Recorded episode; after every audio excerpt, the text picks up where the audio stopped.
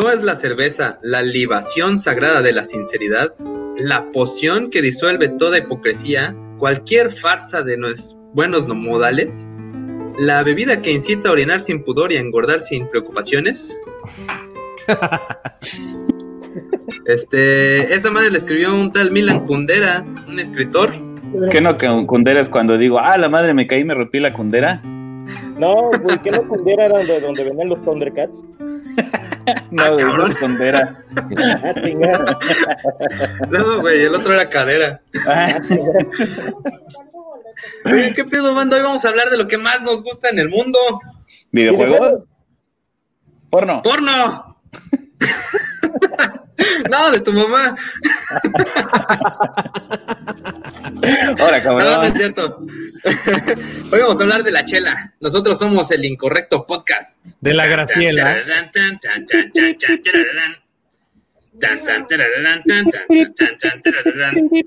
Políticamente. Ya ni sé quiénes somos. ya no somos los mis queridos. ¿Qué pedo, mis queridos incorrectos? Yo soy René ALB, ya saben que me encuentran en todos lados como arroba esogopus. Este, aquí está esogopus escrito, por si no se lo saben. Y hoy me acompañan las panzas cheleras de la información, en los micrófonos Beto y Cale, y en el tarro, digo, en los controles, ya yo el tocayo. Preséntense, perros. En el vaso, no en el tarro. Este, pues empiezo yo, arroba Cale Alcázar, ya saben, ahí si quieren, este informar y reír un rato, búsquenme sobre todo en Twitter, es donde pongo como más babosadas. Arroba Cal Alcázar, así como está ah, escrito. Ahí. ¿Qué onda, banda? Pues yo soy Beto Tapia. A mí me encuentran como arroba touchdance, touchdance en Facebook, Twitter, eh, Pornhub, Xvideos, pero nada más como invitado, no como actor. ¿Qué onda, bandita? A mí, a mí me encuentran en Facebook como Juega Yayo Juega y en YouTube como Juega Yayo Juega también y en Facebook personal. No me sigan, no pongo nada, no comparto nada, no hago nada. Ni madres. Doy fe. A huevo, nosotros somos Incorrecto Podcast, ya saben. Ya saben que nos encuentran en YouTube como Incorrecto Podcast MX y ya en todos pinches lados estamos así, como Incorrecto Podcast MX. Y ya tenemos Twitter, estamos como incorrectos-mx. Y el día de hoy estamos pedos de la emoción por el invitado que vamos a presentarles. Este vato es un sommelier de cerveza, certificado por la Domens, pues internacional UEBT, perdón, VT, AMG, BJCP y LGBT. Y MP4, AVI, BLC, USB, USB. Así es, y bueno, este vato se llama Rambo con nosotros. no me mates. ¿Qué onda? Eso. Oye, no mames. Ese Rambo no, no es el mamado de las películas, ¿verdad? eso iba a ah, decir, güey. Está igual de mamado, ¿así? Igual de pinche. Igual de letal. Pues estoy un poquito en. Estoy un poquito en recuperación después de la guerra, ah, pues ahorita ya estoy en la pandemia. Estoy, este, tratando de acabar con la pandemia, pero no se deja, pero no, no estoy igual de mamado. La pandemia. Ahorita, ahorita, pues como no te mandan a matar porque ya se están muriendo de agrapas, entonces chingas madre, reforzando ya me están haciendo el paro. A huevo, te están ahorrando la chamba de huevos. Mientras ni me paguen, chingue su madre. A huevo. A huevo. Oye, ¿Y qué pedo, Rambo? ¿Quién eres? ¿De dónde te sacamos? ¿Por qué estás aquí? Cuéntanos. Bueno, pues eh, primero muchas gracias por la por la invitación. La neta, pues es pocos programas como este. Estuve viendo ahí algunos podcasts y está súper chido.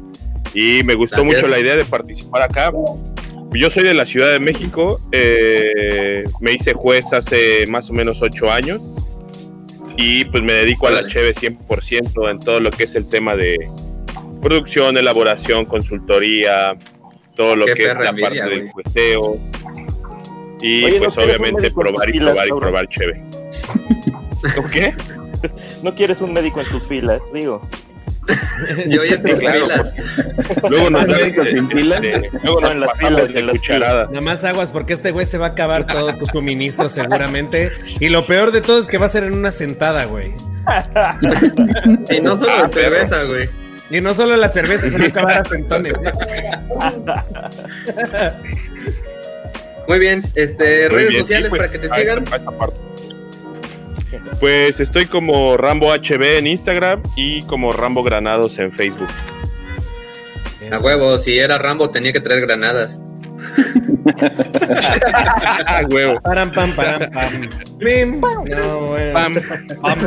Bam, ok, A ver, pues como siempre vamos a empezar un poquito con historia. A ver, ¿qué ibas a decir, Betico? No, eso precisamente que quién se iba a echar la historia de la cerveza. Va, comienzo. Todo comenzó hace unos 10.000 años. El ser humano ya era sedentario, pero no como nosotros, pinches gordos, hay que ponernos de ejercicio. Eh, con sedentario quiero decir que ya no era nómada. Tenía sus granos, eh, hacía su pan, todo era gris y X en esa parte de la historia. Resulta que un día un pendejo iba caminando con un par de garrafones de agua que iba a almacenar en el mismo lugar donde tenían los granos y el pan. Y pues el vato era así todo idiota, así que bajó de putazo los garrafones y madre, se cuartearon y el vato no se dio cuenta, ¿no? Este, resulta que pues eh, ya dejó ahí los garrafones y se fue a jugar con su ma- mamut mascota. Unos días más tarde, unos días más tarde, cuando el güey regresó, había agua mezclada con pan y granos. Olía fermentado, el tipo no sabía qué estaba pasando ni a qué olía, ¿no? Pero pues, ¿por qué no, güey? Se le ocurrió agacharse a lamer el pinche piso. Y resultó que el vato descubrió todo un mundo de sabores y sensaciones. Y así, niños, fue como conocí a su madre. Ah, no digo. No, digo, así es como se cree que se descubrió este delicioso y nutritivo elixir. Y pues acompáñanos a conocer todo lo que gira en torno a la chela. ya. Esto es Art Attack. Eh. Muy bien. Este, en Babilonia, igual por aquellos ayeres, había una epopeya a la que no le gustaban las espinacas. No, una epopeya es una historia. Perdón, una epopeya es una historia o algo así. Bueno, el chiste es que era de un tal Gil James o Gil James o algo así. Y eh, relata la historia de un cabrón, Güey, desayunaste payaso, ¿ah? Con agua simple. un No chingo. mames. Sí está, Es como chistoso. Sí está bien documentado. de papá. No, resulta que esta historia hablaba de un vato que se llamaba Ain- Ainkundu. Y el vato era un salvaje y rompía madres y pateaba culos por todos lados. Y entonces un día llegó a un lugar que le ofrecieron pan y cerveza. Y en cuanto tomó la cerveza, cuenta la historia que el vato se civilizó. Se puso la puta pedera de su vida y dijo, no, este, este pedo no. Pero se me hace que nada más le dieron dos, porque si se hubieran dado, dado más, se hubiera. Huevo, Ah, güey. Seguro, sí. Y bueno, lo que sí es cierto es que en aquella época, eh, pues el azúcar como no era como muy fácil de conseguirse, así que la cerveza fuera una fuente de azúcar que pues ponía a la gente tranquila, ¿no? Y les gustaba mucho. ¿Qué más me tienen? Cuéntenme. Eh, también en el antiguo Egipto, hace unos 9000 y pelos de años, la dieta habitual precisamente era echarse una cheve con cebollitas y así precisamente fue como nacieron los aros de cebolla para botana. Esos güeyes eran unos putos geniazos. La cerveza la usaban también como parte del pago para los constructores, pues era, bueno, era una buena fuente de azúcar, como lo mencionaba René hace rato, y es una buena fuente también de energía por lo mismo. Eh, obviamente, si a mí me pagan pues con una chela, ¿verdad? No la hago de pedo, pero pues también que no se mamen, digo, ni que fuera vocalista Ah, de algún grupo de por ahí. Ahora Oye, ¿tú eras vocalista de un grupo de por ahí? No, pero seamos sinceros, sí hay banda que se vende por alcohol nada. Ah, la neta, sí. Saludos al Muki.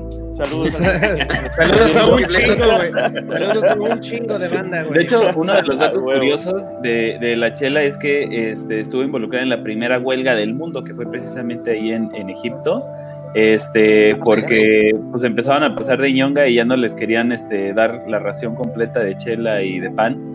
Entonces los trabajadores dijeron, no, güey, sin pan sí puedo trabajar, pero sin cerveza ni madres. Entonces, eh, la primera huelga en la historia de la humanidad fue en Egipto y fue porque no les estaban pagando la chela que les habían prometido. Yo, No pensé que mames, esta güey. huelga, yo pensé que esa huelga Mis héroes. había sido en Springfield.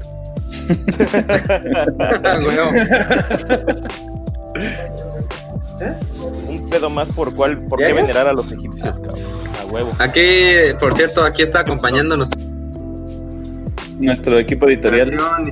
Equipo más. Dice, cuatro litros de chela se chingaban esos güeyes al día. No mames. Cuatro caguamitas, pues sí, para andar en chinga cargando y chameando con esos calorones. ¿Has visto pinches piedrotas? ¿Tú crees que las podían jalar sobrios? Güey, son como los, como los sí, de, acá, güey. Sí hay, hay Tienen muchas, que tener sus caguamas, güey. En sí hay muchas, hay muchas comunidades eh, eh, rurales indígenas que en sus danzas este, folclóricas recurren justamente al alcohol, a la cerveza, para aguantar toda esta procesión que tienen que hacer todas estas danzas, esta tradición, porque tanto con los trajes encima, con los vestuarios, más las danzas, más el calor, porque pues, lo hacen todo el día, imagínate, si no traen alcohol en la sangre, ni de pedo aguantan. Aparte yo, si son como yo, güey, yo sobrio no bailo ni madre, cabrón. Ya Nada más los putas ojos, chingue madre. Bueno, continuando con la historia, después del pedo de aquí de, de, Egipto, miles y miles de años después, conforme fueron pasando, este, cada cultura tenía su pendejo, supongo que también la cagaba igual, pero con diferentes tipos de granos, o se fueron pasando el dato, quién sabe cómo le hicieron, pero por ejemplo, eh, como le decía, estaban usando los granos que tenían a la mano, por ejemplo, en China eh, utilizaban este, el arroz, en Rusia utilizaban el centeno, digo, perdón, el trigo lo, utilizaban en China, el arroz era utilizado en Japón. Y de hecho el sake precisamente es una bebida de color blanco, eh, es, tomada, es considerada como una cerveza de arroz. Muy tarde.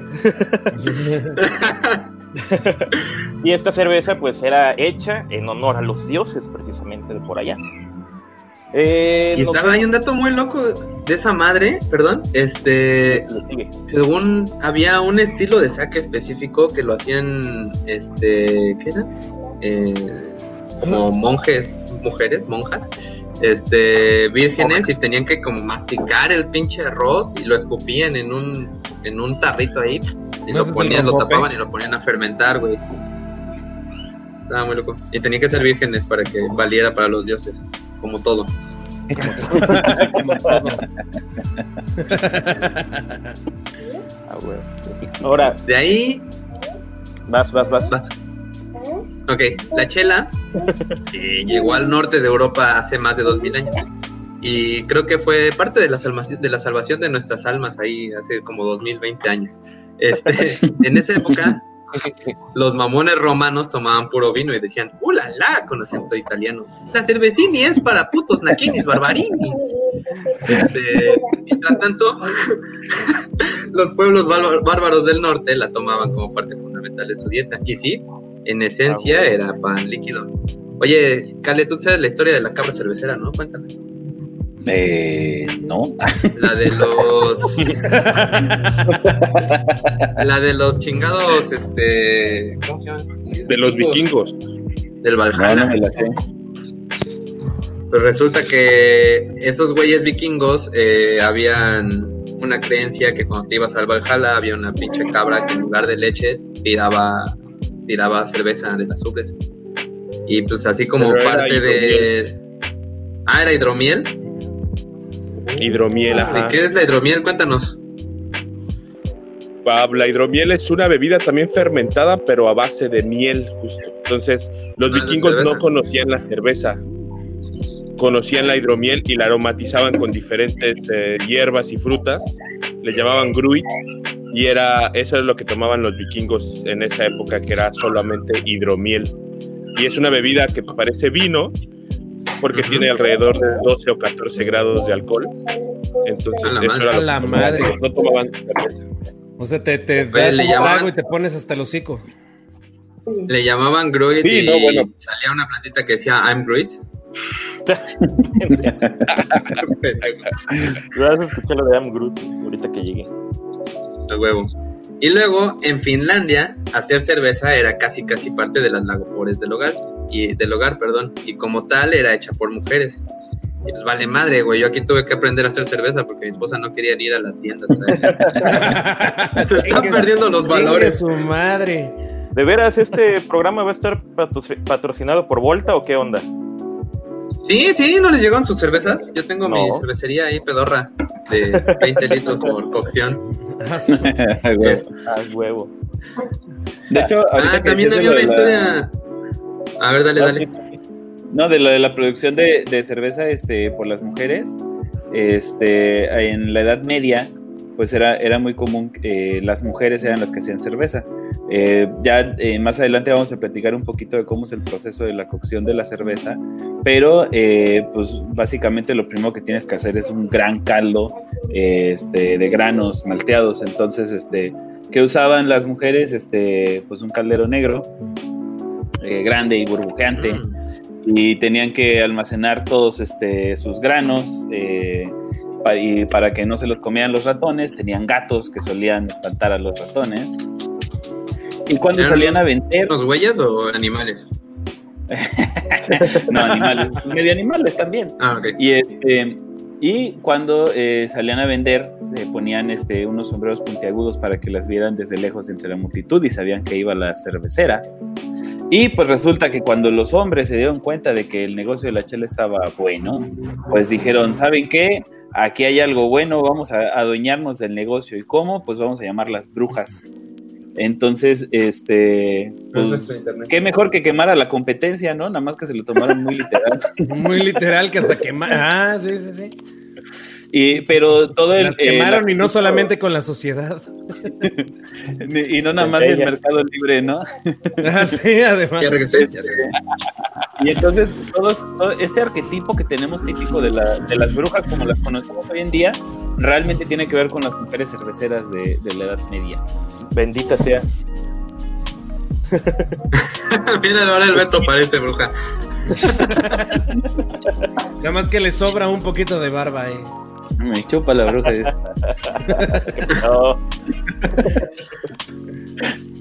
Este, ya más. La realidad es que las mujeres siempre han estado. Siempre han estado en, en el tema de la cerveza. ¿Ah, sí? Perdón, me fui un ratito. ¿Ya regresé? Eh, decía Rambo que, las mujeres siempre habían estado en el tema de la cerveza? ¿Siempre han estado? Sí, desde que se inventó la cerveza o desde que se descubrió la cerveza, las mujeres son las que estuvieron a cargo de la producción siempre. Desde hace más de 10.000 años hasta eh, la época moderna fue cuando se cambió el tema hacia los hombres, pero todo, todo lo que era relacionado a la cerveza era hecho por mujeres.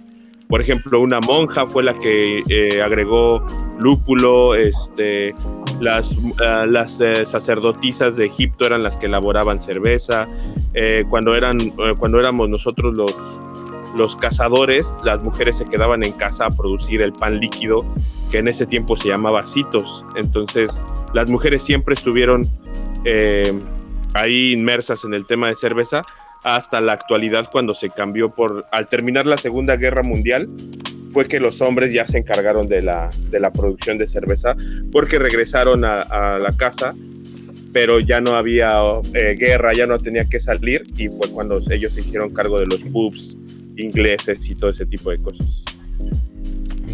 órale. Por eso lo trajimos al vato. sí, claro. Sí, porque nosotros nos la bebemos. Nosotros no sabemos de historia. Nada más es bebedera. Chingue su madre. Así es. Y de lo que este... Bendita agüita cataranta. También esta madre, los güeyes cuando hacían en los monasterios, pues acuérdense que esos güeyes, los monjes y las monjas hacen ayuno. Entonces esos güeyes en lugar de agua se chingaban seis o ocho vasos de cheve y pues pasaban el ayuno bien chalaco. A su madre, pero no les daba hambre. Así pasaba guardias en las mañanas. A la verga, doctor, aquí tenemos una urgencia, venga, y pinche bisturí mal, mal metido, ¿no? En otro lado. Eh, la cosa se atoró en mi reloj, así, güey. no mames. También un dato cagado que hay es que, bueno, igual y Rambo lo conoce también, y si lo conoce, quítame el micrófono, así para que tú le sigas, que Shakespeare siempre hablaba en sus obras despectivamente de la chela, eh, y sobre todo de quienes la bebían. Eh, siempre era, siempre el vato que ponían para morir primero, como el negro latino en las películas, eh, siempre era el vato que iba a estar tomando cerveza ahí, al menos en ese caso. Y decía eh, que un buen vaso de ale era digno de un rey. así, hijo de su madre quiso verse tan chingón que hasta en español le hizo el verso, No sé si sí, sí. sí, pues es que antes también la cerveza eh, no estaba definida como nosotros la conocemos y en un tiempo las ale, las real ale, eran cervezas sin lúpulos, no eran amargas y esas eran las consideradas cervezas en esa época. En la actualidad se convirtió ya el tema cerveza y solamente se familiarizó con ale y lagers. Se separaron estas dos familias, pero anteriormente las ale eran las buenas cervezas. Cuando llegó el término beer era porque eran cervezas lupuladas y como eran amargas, la gente no las eh, aceptaba al principio muy bien por el amargor que tenían. Entonces Shakespeare lo que hace es eh, decir que las ales, pero las ales reales, las real ales, eran las que eran consumidas y las que valían como para un rey. Pero las cervezas, las beer, las que eran amargas, esas eran las consideradas malas cervezas. Oh. Que también hay una cuestión de que, de que las, las ales o las cervezas eh, proliferaron más en el norte de Europa porque son climas fríos, en donde pues era muy difícil este, crear eh, alcohol de otro tipo de, frutos, por ejemplo, como de la uva, ¿no? Entonces, mientras en el Mediterráneo, eh, este, en, todo, los romanos pues este, estaban atascándose de vino todo el tiempo porque tenían un chingo de uvas, eh, realmente llevar el vino desde, desde Roma hasta Europa del Norte era muy caro.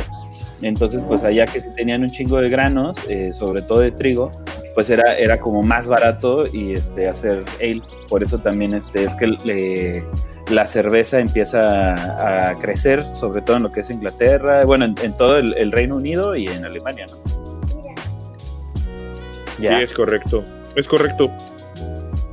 Ah, ok. También, bueno, según dice en ese tipo de historias, que el odio por la cerveza le, y amor por precisamente las ales era porque su padre era catador y también dicen que su jefe llegaba acá vistiendo pantalones de cuero al bar y que tiraba la cerveza en el banco antes de sentarse precisamente. Luego de un rato la cerveza se tenía que poner pegajosa y mientras más ruido hacía al levantarse, decía que era mejor cerveza. De aquí es que se tomó ese bonito término de ponerse hasta las nalgas. Oh, mira. Eso sí no me lo sabía, ¿eh? Eso sí no me lo sabía, cabrón. ven? Siempre aprenden con nosotros los incorrectos, para que vean. Ahora sí ponerse hasta el culo, mira. Muy bien, ¿eh? Muy bien. Ahora y mientras más pegajoso, mejor, dice. Híjole. El buque, el buque ahí. El buque ahí. Eso sí, eso sí, entre más pegajoso era mejor. Hablamos de cerveza, ¿verdad? También, también. Sí, oh, bueno. Luego en 1810, eh, un príncipe, aquí no me pusieron cuál, el, en el teleprompter no me anotaron quién, este, organizó una boda al estilo Rubí y el cabrón invitó a todo que a pelear, ¿no? Así que por lo que preparó, bueno, tenía ahí guardado un poco de tela ahí toda este, como René en unos días, esperemos, y resulta que se armó una mega pedota tan, tan, pero tan legendaria que el vato decidió repetirla cada año y así fue como precisamente nació el Oktoberfest. Ah, huevo. Y que duró, quién sabe, este, veintitantos días, ¿no? O sea, la, la pedota. Digo, no sé la sí. De hecho, de hecho, por eso el, el, el Oktoberfest, una de las cosas eh, muy cagadas es que realmente casi no se celebra en octubre. La, la o sea, realmente, este, Rambo no Empieza el 15 de septiembre. Exactamente, y termina el 6 de octubre, algo así, ¿no? Y termina la, el primer domingo de octubre.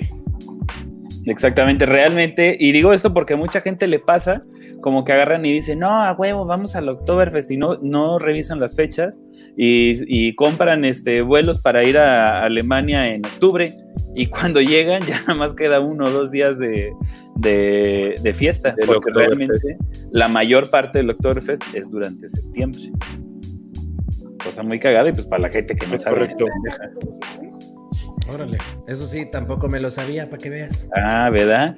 Y pues este, en Irlanda, pues ya ven, ya saben que son súper fans de las stouts, ¿no? Que son estas este, chelas negras como la conciencia.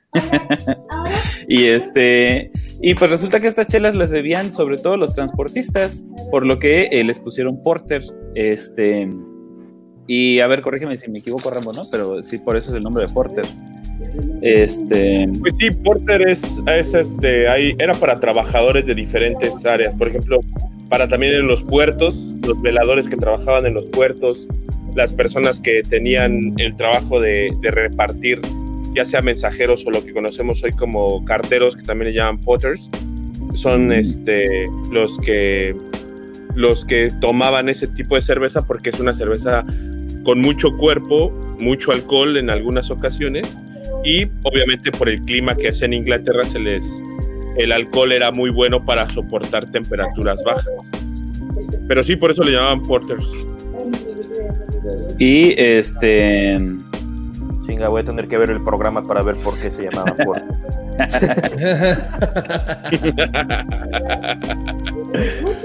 y este y bueno un dato curioso es que este un día abrió una fábrica este de chelas enormes en Irlanda y este y tenían tanta tanta chela que uno de los depósitos no aguantó y se reventó y todo el barrio aledaño este se inundó dejando un chingo de muertos ahí este ahogados en cerveza. Imagínate qué hermoso final de tu vida. este, pero pues lo cagado qué que chafas no que se ahogaron con la cerveza güey. Pero como estaba todo inundado pues subieron a los muertos en los segundos pisos de la casa y pues ahí los tenían no así como este ahí mosqueándose. Y pero pues llegaron los curiosos a ver los muertos y este y tanto que pues varias casas colapsó el segundo piso, muriéndose muchas más personas, todo por chingados morbosos ahí. Y pues la, chela está tan arraigada en Irlanda, o sea, es toda una institución que ya en 1930 al menos uno de cada diez habitantes de Dublín ya dependía de la cervecería Guinness.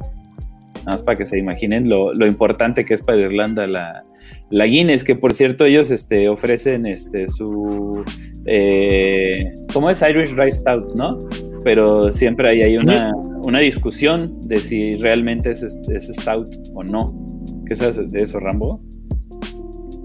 Pues lo que pasa es que al principio Guinness solo hacía porters, pero eh, al principio sacó esta Guinness, la sacó como una porter stout Stout es una terminología en el tema de cerveza que significa fuerte. Entonces, al principio le llamaban Porter Stout para decir que era una Porter más fuerte. Pero después, eh, ya en el, en el, siglo XX se separó y ahora ya hay porters por un lado y stouts por el otro. Entonces, por eso es la, es la confusión, digamos, o, o el tema, porque antes se le llamaban porter stout y Guinness la llamaba así, una porter stout solamente porque era más fuerte. Stout significa que es fuerte. Entonces, por eso. Pero ahora ya está en el tema de que es una stout o una dry stout. Y ahora le llaman a la, a la emblema, le llaman draft stout porque es la de la que se sirve del draft de, de la caña o del de barril. Y también hay ahí una, una discusión de que como usan este nitrógeno en vez de de CO2, eh, que por eso ya también no es el mismo estilo, ¿no? Sí, también los, los que son muy este, críticos del tema de la cerveza, pues dicen que la cerveza exclusivamente debe llevar CO2 y como Guinness para poder este, hacer que su cerveza sea mucho más fácil de servir, le agregó eh, nitrógeno y el nitrógeno es un gas que no naturalmente no puede estar en la cerveza, no hay nada que que genere el nitrógeno, solamente CO2. Entonces los que son muy estrictos sí dicen que eso ya no, ya no es tal cual una cerveza, porque se le agrega un gas que no es naturalmente eh, puesto en la cerveza, ¿no? Entonces, pero la verdad es que al final lleva todo lo demás, lleva agua, malta, lúpulo, eh, levadura, obviamente. Entonces, con esos cuatro ingredientes, pues obviamente tú puedes nombrarla como una cerveza. Al final, solamente el gas, que, que en este caso es el nitrógeno, es lo que da ahí un poco de pauta para la discusión, pero la realidad es que es una cerveza tal cual. Y que además, digo, no, no será la experiencia de cada quien, pero a mí en lo particular las cervezas este, nitrogenadas sí agarran una textura bien chingona. Ah, güey, sí, es muy, muy, que se la puedes morder. Oye, René, pero este, ibas a platicar algo de Luis Pasteur, ¿no? Ah, Simón, este, resulta que el vato eh, inventó las vacunas. No, este, sí, también, pero... este, ¿dónde voy? Ah, ya, sí es cierto. Eh, resulta que el vato le cagaban los animales, los animales, le cagaban los alemanes, que le encantaba la chela. Este... Perdón, alemanes, no, no son animales. Este, y resulta que dijo el güey, les voy a pegar donde más les duele. Y Sukutun, que les manda un chingo de jodidos.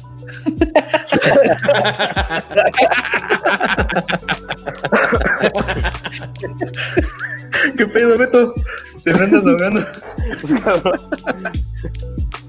No, este, el vato quería usar la ciencia para hacer la mejor cerveza. Y pues el verdadero delegado de este güey no fue la leche pasteurizada ni las vacunas, en realidad fue la cerveza pasteurizada. Uh. Eh, aparte, eh, descubrió, bajo poniendo la chela bajo el microscopio, descubrió que la levadura es un microorganismo vivo y pues basándose en eso, eh, se dio cuenta que la fermentación podía ser controlada, lo que ayudó un chingo de personas a que no se les echara a perder su chela, porque antes, este, pues por no poder controlar la fermentación y este desmadre, se les echaba a perder como un tercio de la producción. Bestia. Dato, dato curioso, y me doy cuenta que nos, nos, brincamos este parte importante de la historia de la cerveza en Alemania, que es la Reinheitsgebot, que era la, la ley de la pureza alemana, ¿no? Este. Ajijos. Ah, ¿También ahí? ¿Qué? Pues sí, güey. ¿Tú, crees que nada más así de gratis que un día dijeron, ay, no, cabrón, siempre han sido igual. Antes era con la tela y después con la humanidad, pero siempre han sido igual. Vale. Pero este, la Heinz Gatebot, que ahorita no, no me sé las, las, fechas, no sé si ustedes las tienen por ahí, Orlando se la sepa de memoria. Este. 1516 fue la primera. Ah, gracias, 1516. Y este. Y, pero en la ley de la, de la pureza alemana, creo que eso significa literalmente Reinheitsgebot, eh, decían que la, la, cerveza solo debía de tener tres ingredientes, que eran este eh, agua, malta y lúpulo, ¿cierto? Cierto, sí, sí, sí porque eh, ellos no sabían que existía la levadura. Ellos nada más decían, ah, pues yo pongo aquí mi, té de malta y en, dos semanas tengo chela. Y no sabían que realmente existía eh, la levadura. Ya para cuando lo, descubrieron, agregaron el tercer este, ingrediente pero realmente este, pues la cerveza durante muchísimo tiempo se hizo con levaduras salvajes. De hecho, todavía las, las cervezas belgas o las más belgas que probamos. le dabas un trago, y te mordía la puta lengua, cabrón. no, las, a la, cerveza también estamos hablando ahorita, ¿no? las cervezas este, de, los, de los monjes de Bélgica que hacían cervezas muy belgas y siguen haciendo este, cervezas, eh, muy belgas. No mames, me este, encantan. Precisamente eh, son con con este, ¿cómo se llama? Con levaduras silvestres, digamos, las que están en el ambiente. Ellos hacen las cervezas en unas tinas enormes que no han lavado desde hace dos mil años. Este, y, mm, abiertas, son así como, como unas planchas, pues, y están totalmente abiertas para dejar que precisamente las, las levaduras silvestres eh, eh, fermenten eh, la cerveza. Por eso es que mucha gente dice que es imposible que alguien haga una, cerveza estilo trapista este, fuera de Bélgica, porque no existen las, este, las mismas levaduras. Oye, ¿cómo, cómo, ¿qué diferencia hay entre la cerveza trapist y la de abadía? ¿Quiere decir? decir bueno, hay una... Sí, sí, sí. Bueno, el trapista es una mm, corriente donde los monjes eh, hacen todo con sus propias manos, no, no, no tienen como esta, el tema, no quieren herramientas eléctricas, herramientas que automaticen su producción. Entonces, eh, alrededor del mundo solo hay 11 cervecerías o 11 abadías que tienen el sello de cervezas trapistas, porque son cervezas que se hacen de manera antigua, pues, ¿no?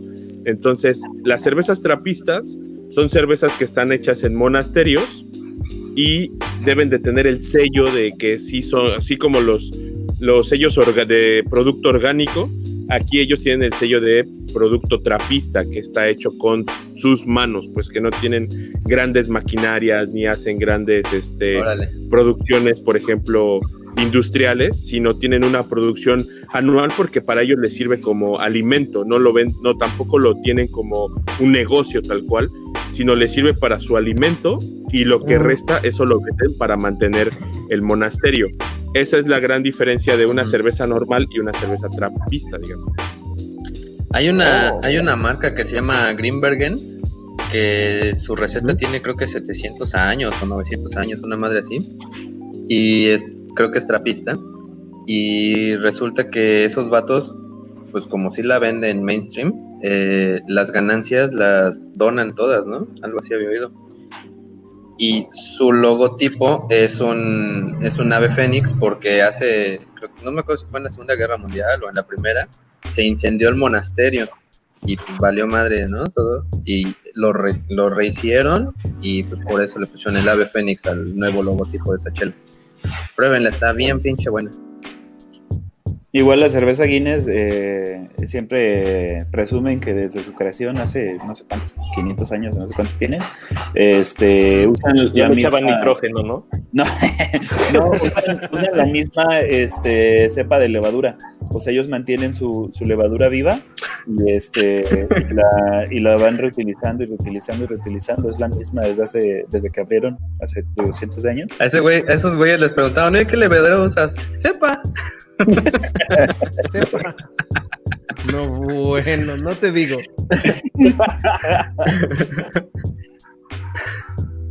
A huevo. Este... ¿Qué más de la historia? Ah, Algo ya contaron de... Rambo, porque tú eres el experto, nosotros nada más aquí venimos a carlotear. Payasear. No, está bien, está bien, está, lo que estoy escuchando es, es correcto. Guinness, por ejemplo, la cerveza Es que... Ah, perdón. Eh... Me emocioné. Bueno, acabo de comentar lo, del, lo de Guinness. Lo de Guinness eh, hizo su contrato de, la planta que rentó por 900 años. Fue la única manera de que rentaran la, ah, planta por 900 años. Y ahí tuvo que firmar para que rentaran esa planta por 900 años. Y la cerveza en México llegó... Eh, ajá que usaban tanta agua, o sea, producían tanta chela que este que en algún momento el, gobierno de Dublín ya no les quería proporcionar agua y ese güey así los amenazó de muerte para que les, les suministraran agua. Sí, sí, sí, la verdad es que ahí eh, la producción de cerveza conlleva mucho, mucha agua. Para producir un litro de cerveza tienes que utilizar más o menos cuatro litros de agua, no solamente en el tema de elaboración, sino todo lo que conlleva el enfriar, eh, hay agua residual, todo, todo, todo, te llevas más o menos como 4 litros de agua por cada litro de cerveza. Oiga, y una pregunta, este, la cerveza artesanal, ¿qué tanta agua utiliza? Usa más, ¿no? Igual, es que el, punto aquí es que tú puedas, eh, tengas el, eh, la posibilidad de reciclar cierta cantidad de agua que no se utiliza en el mosto, sino que se utiliza para otros, otros este, procesos. Entonces, si tú tienes la capacidad de reciclar agua que no vas a utilizar para hacer cerveza, sino para enfriar, por ejemplo, se utiliza mucha agua para enfriar, entonces no utilizas o no desperdicias tanta agua pero desafortunadamente muchas cervecerías no saben este tema de, del reciclado, entonces sí utilizas bastante, bastantes litros de agua que eh, al final se desperdician para poder elaborar la cerveza, porque la cerveza hay que enfriarla de que sale del, del hervor a 100 grados, hay que enfriarla en cuestión de segundos, hay que enfriarla a 20 grados y para eso utilizas mucha agua a veces en el tema artesanal. Pero sí, este, sí lleva igual la cantidad, más o menos 4 litros por, de agua por uno de cerveza. Y de ahí, este, de historia, pues ya nada más falta Rambo, de, cómo llegó la cerveza a México.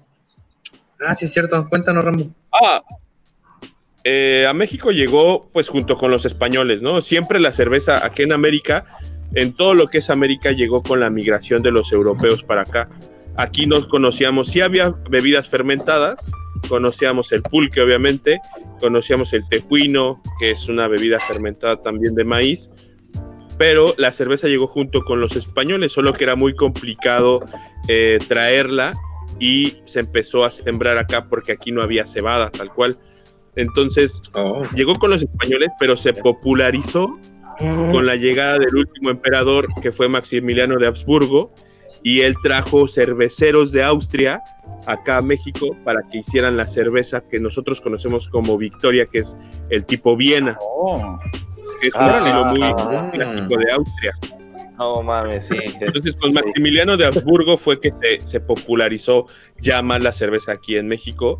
Y después ya eh, los primeros que hicieron cerveza fueron lo que ahora conocemos como Grupo Modelo y Grupo Cuauhtémoc Moctezuma, pero ellos eran migrantes de eh, alemanes aquí en México.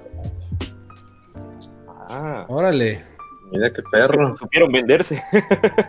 sí, sí. Ah, muy bien, muy bien. Excelente. Por cierto que la cerveza indio no se llamaba indio, ¿no? Sino que nada más tenía el escudo ahí de, de Cuauhtémoc Moctezuma. Pero pues todo, todo el mundo le decía, ah, pues la cerveza del indio, y la cerveza del indio, y la cerveza del indio, hasta que así se le quedó. Ah, Salud. Salud. A propósito de miel. Indio, patrocínanos. Por favor. Regálanos chela. Ya con eso. Este, ya con eso. No nos vamos de pedo. A huevo. Ah, me estaba diciendo el Horacio hace ratito que los mexicanos consumimos 60 litros de chela al año, el mexicano promedio. No mames. Se me hacen pocos. es poco, es poco, eso es poquito.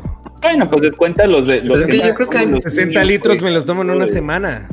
Tomando en, eh, tomando en cuenta que, el año tiene 52 semanas, al menos cada 52 este fines de semana y por dos días, güey, no te tomas una caguama en nada más, güey.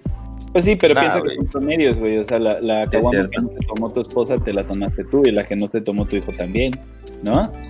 A huevo. Eh, qué bueno que mi hija no toma. Qué bueno. Sería preocupante, güey. Ya este. también la chela como. ¿Qué pasó? Ah, pensé que me había grabado. Perdón. ¿Quién estaba hablando? Pues este. Me estoy yendo otra vez.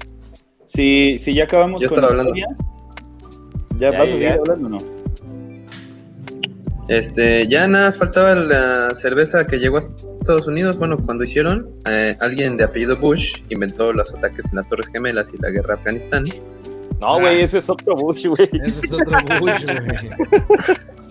ah, chinga, perdón. No, este güey era Bien bloqueados, Bush, muñecos. Este, que inventó la cerveza americana, que quería que se vendiera un chingo y la hizo con poco sabor, poco aroma, y le puso Budweiser. Y es muy comercial. Ah, creo que sí lo he probado y no sabe Yo sí la probé y no, no, no, me, no me lateo para nada. Creo que sabe miados, ¿no? Como la sol. Así más o menos, sí. Así mero. No, pero la Sol es Mexican Lager. Ah.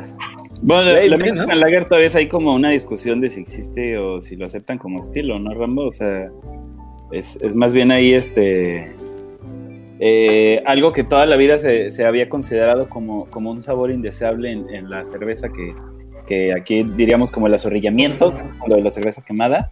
Este, pero pues se ha vuelto tan característico eh, que la que se está considerando que ya sea como un estilo como tal, ¿no? El, dato curioso de ahí. ¿Eh? Es que estamos bien pendejos y siempre se nos asolea, ¿no? El dato curioso de ahí es que la, cerveza Corona eh, decidieron eh, hacer, embotellarla en estas este, botellas transparentes, que en, en general es una muy mala idea, porque precisamente los rayos ultravioletas son los que descomponen el, lúpulo en la cerveza y hacen este que, tenga este sabor azorrillado. O quemado, como le decía. Ajá, lo que dicen quemado. Y este, pero eh, realmente pues lo hicieron como una estrategia de ventas y para y para que no ese, azorrillamiento empezaron a ofrecer las coronas con la con la rebanada de limón. limón. De ahí, viene, de ahí viene la raíz de sobre todo de las, de las este, cheladas o micheladas dependiendo en qué parte del país estén, pero la cerveza con limón y sal que era realmente para ocultar el sabor de azorrillamiento. Nada más que se volvió tan característico que muchas eh, cervezas que hacen este lager empezaron, bueno, todas las cervezas comerciales lager, ahorita hablamos de eso, pero que empezaron a hacer ese estilo de cervezas, este, eh, empezaron a copiarlo. Entonces, o tienes eh, cervezas, las botellas transparentes o las verdes, que igual no sirven para ni pura madre, Este, pero pues todas las, este, las 2X, la, este, hasta la Heineken, ¿no? Heineken, ajá. Pero según yo, eh, no sé, no sé Rambo si ya es como, si ya decidieron, pero había como un debate de si aceptar la Mexican Lager como, como un estilo propio, ¿no? Pues sí, el, el debate surgió hace más o menos tres años porque en Estados Unidos las cervecerías artesanales empezaron a hacer cervezas lager tipo mexicanas, o me refiero a que le decían mexicanas, porque justo querían replicar el sabor de la corona y de cervezas que son muy suaves, muy bebibles y con ese característico sabor como, como un poquito de maíz, porque en realidad esa es la receta que se hace cuando haces una Mexican Lager es que la cerveza tiene un gran porcentaje de maíz y arroz.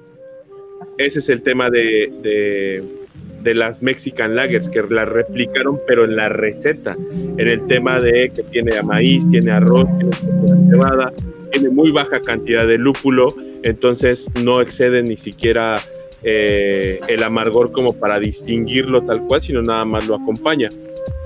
Pero al final ahorita ya está el estilo que se llama American Lagers o American Standard Lagers, que son cervezas que eh, para juzgarlas necesitas saber si es una American, digo, si es una American, si es una Standard o si es una Premium, porque ahí tú defines qué tanto sabor de maíz y arroz vas a encontrar.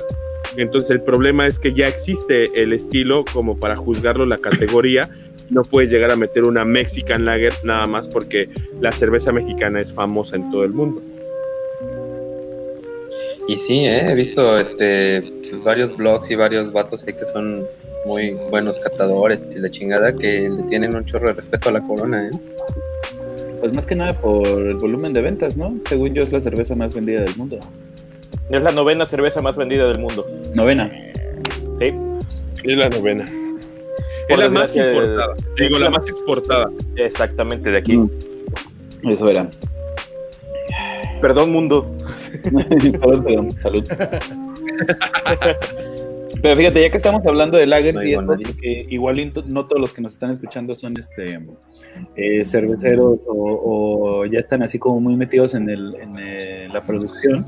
En el alcoholismo. Eh, estaría bueno que explicáramos como, como por, por lo menos la, la, diferencia entre las ales y las lagers, ¿no? A ver, el experto, por favor. este, bueno, pues en la actualidad en la actualidad ya está esta distinción de lo que son las cervezas o la familia Lager y lo que son la familia Ale y se definen por estilos, principalmente por varias condiciones, no solo es una, sino son varias condiciones. Una, como llamaban, el tipo de levadura, por ejemplo, ahorita que hablaban de Pasteur, hay una levadura que se llama eh, Saccharomyces pastorianus, que es una eh, levadura que solamente se utiliza para cervezas lagers. Y eh, la otra levadura es la Saccharomyces cerevisiae, que es la que se dedica a las cervezas ales. ¿Cuál es la diferencia? Principalmente la suavidad, porque no hay color que las diferencie. Si tú pones una cerveza ale y una lager, si no te dicen cuál es cuál y si no sabes como experto, tú la vas a probar y no vas a ver las diferencias, pues, ¿no? En, cuestión de vista. Ya cuando las pruebas, las lager son más suaves son mucho más bebibles, de un cuerpo mucho más ligero. Eh, en algunas ocasiones llegan a tener gran cantidad de alcohol, pero eh, son mucho más fáciles de tomar, digamos, y no tienen tanta complejidad en el aroma. solamente tienen este aroma de malta, muy bajo lúpulo y principalmente, por ejemplo, las American Lager son con mucha carbonatación o mucho CO2. Y por el otro lado, las ales son cervezas que es mucho más aromáticas porque la levadura desprende algo que le llaman fenoles y ésteres, que son aromas frutales o son aromas especiados y eso le da mucho más complejidad al momento de probarlas y, y tenerlas en paladar. Algo muy interesante es que las lager se le significa lager, significa almacenar, es una palabra alemana y surgió porque estas cervezas necesitan mucho más tiempo, mucho más tiempo al momento de fermentar y también al momento de acondicionarlas, más o menos unos tres meses. Y por el otro lado, las ale solamente necesitan alrededor de 7 días a 15 días máximo para poder hacer el trabajo completo. Y las lager fermentan a temperaturas frías, haz de cuenta entre 13 y 15 grados centígrados es la temperatura correcta de fermentación de las lagers y de las ales. La temperatura de fermentación eh, está entre los 18 y los 20 grados centígrados. Entonces, todo ese tipo de, de, elementos son los que hacen la diferencia de una lager y una ale, que al final las ales no son tan conocidas en México porque nosotros bebimos durante 200 años solamente cervezas lagers. Todas las cervezas de, de, las cadenas comerciales como Grupo Modelo y Grupo Cuauhtémoc son cervezas lagers, no importa el color, no importa si son la negra modelo o si es la 2X ámbar o si es corona, todas son de fermentación lager. Entonces aquí también cometimos un error solamente de decir que la lager es la cristalina de color amarillo o dorada y esa es una lager por 2X lager sino que todas las cervezas que nosotros consumimos son lager también. Sí, de hecho, eh, y esas son las dos diferencias. Ajá.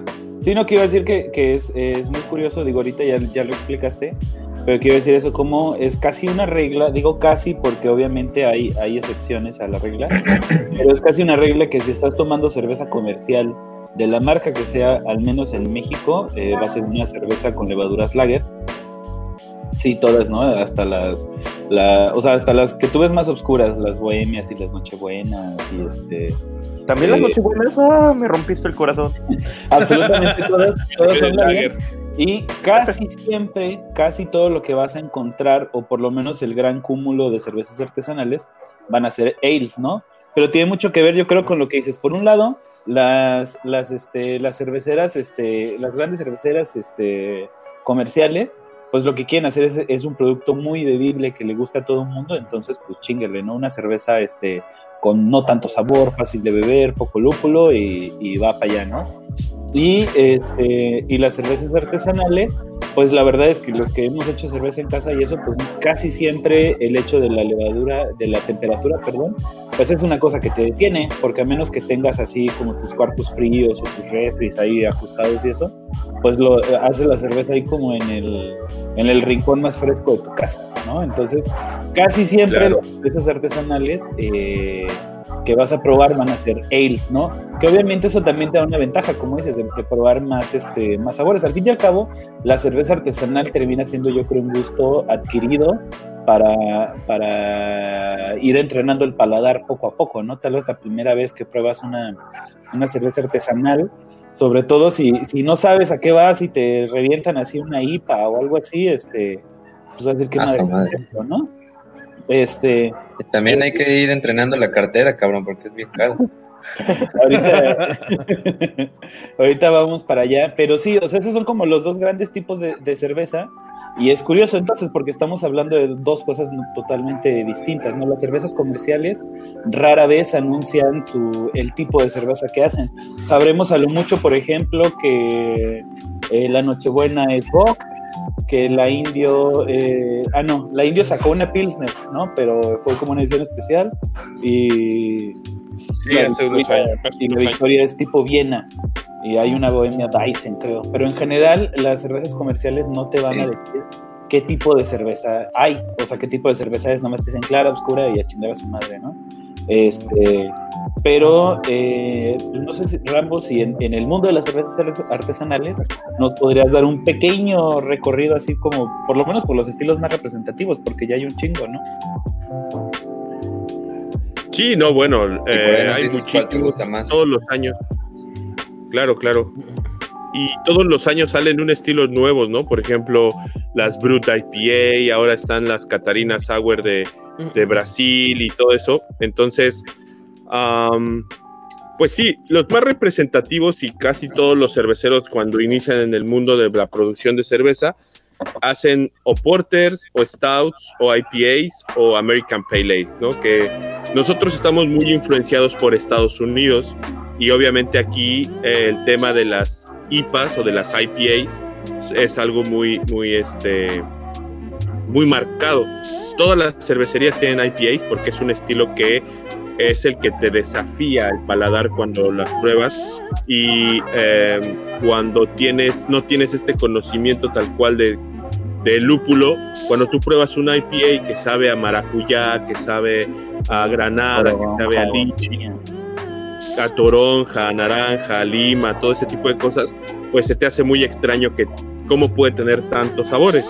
Entonces, los, los más representativos ahorita yo creo que son estas, las American Pale Ale, las IPAs, las Stout, las Porter, y siempre alguna cervecería te va a decir que saca una cerveza ligerita, que son las Blonde Ale, las Cream Ale, todas estas cervezas que también se acercan mucho a las lagers en el tema de suavidad y facilidad de, tomar, pero yo creo que ahí, de ahí ya varían todo el tema de cuando sacan las smoke o sacan las eh, stout con chile habanero, con chile seco o con mole algunas ocasiones y ya de repente aquí las variaciones mexicanas como nos encantan las mezclas y hacer huevos revueltos con salchicha y mole y, y jitomate y todo.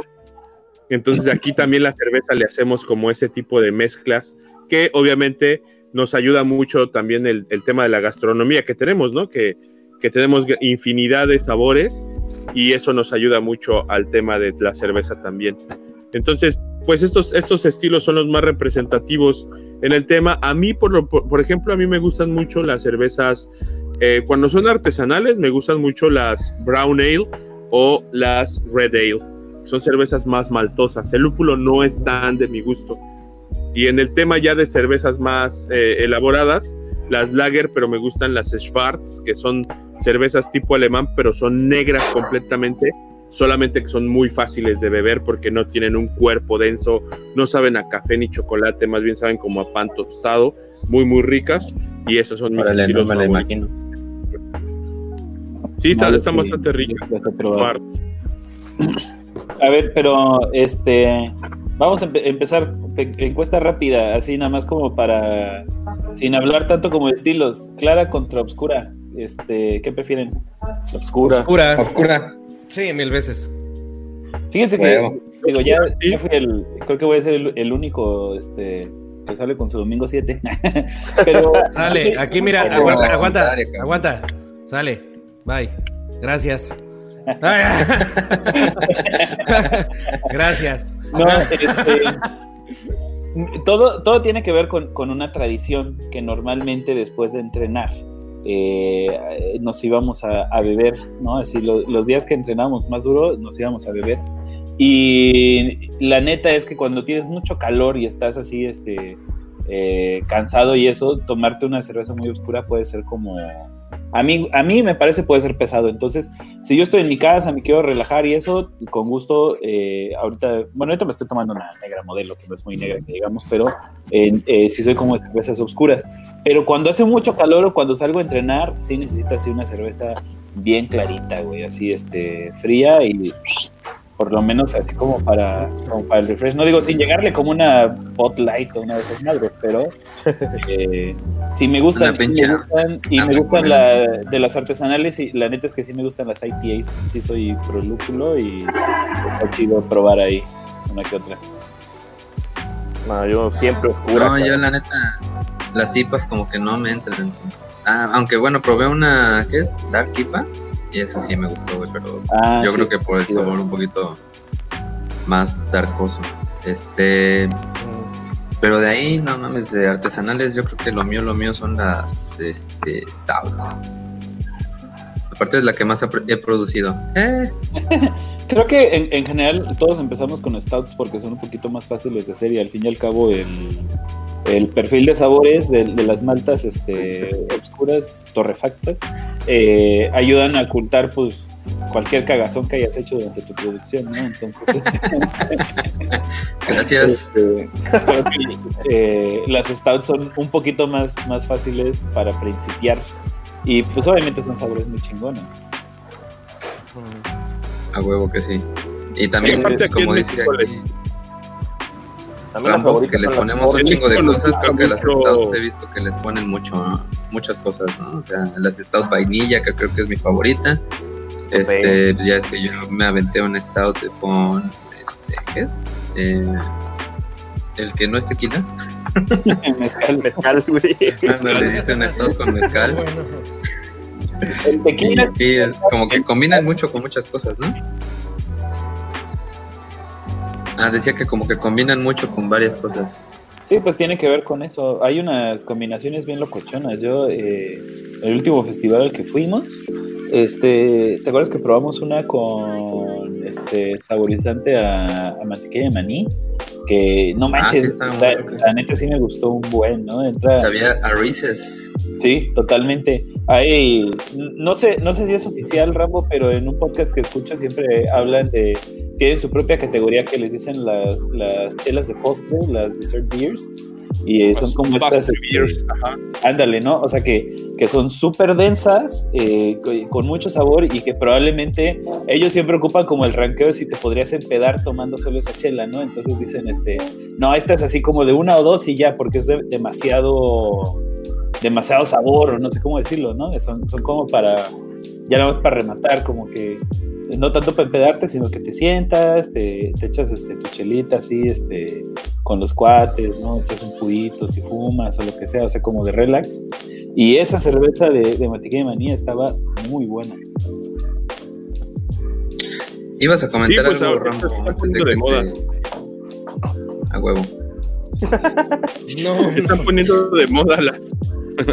Se están poniendo de moda estas cheves que tratan de replicar postres por ejemplo, yo he probado de tiramisú, cerveza que sabe a tiramisú, cervezas que saben a helado napolitano con esta nota de vainilla, fresa y chocolate, bastante raras, eh, cervezas que tienen estas notas de pie de limón, de, gansito. de fresa, de cheesecake, de gansito, sí, sí, sí. Entonces, Esa me da, güey. Qué vato. ese, de Gancito dicen que se la pasa contradiciéndose.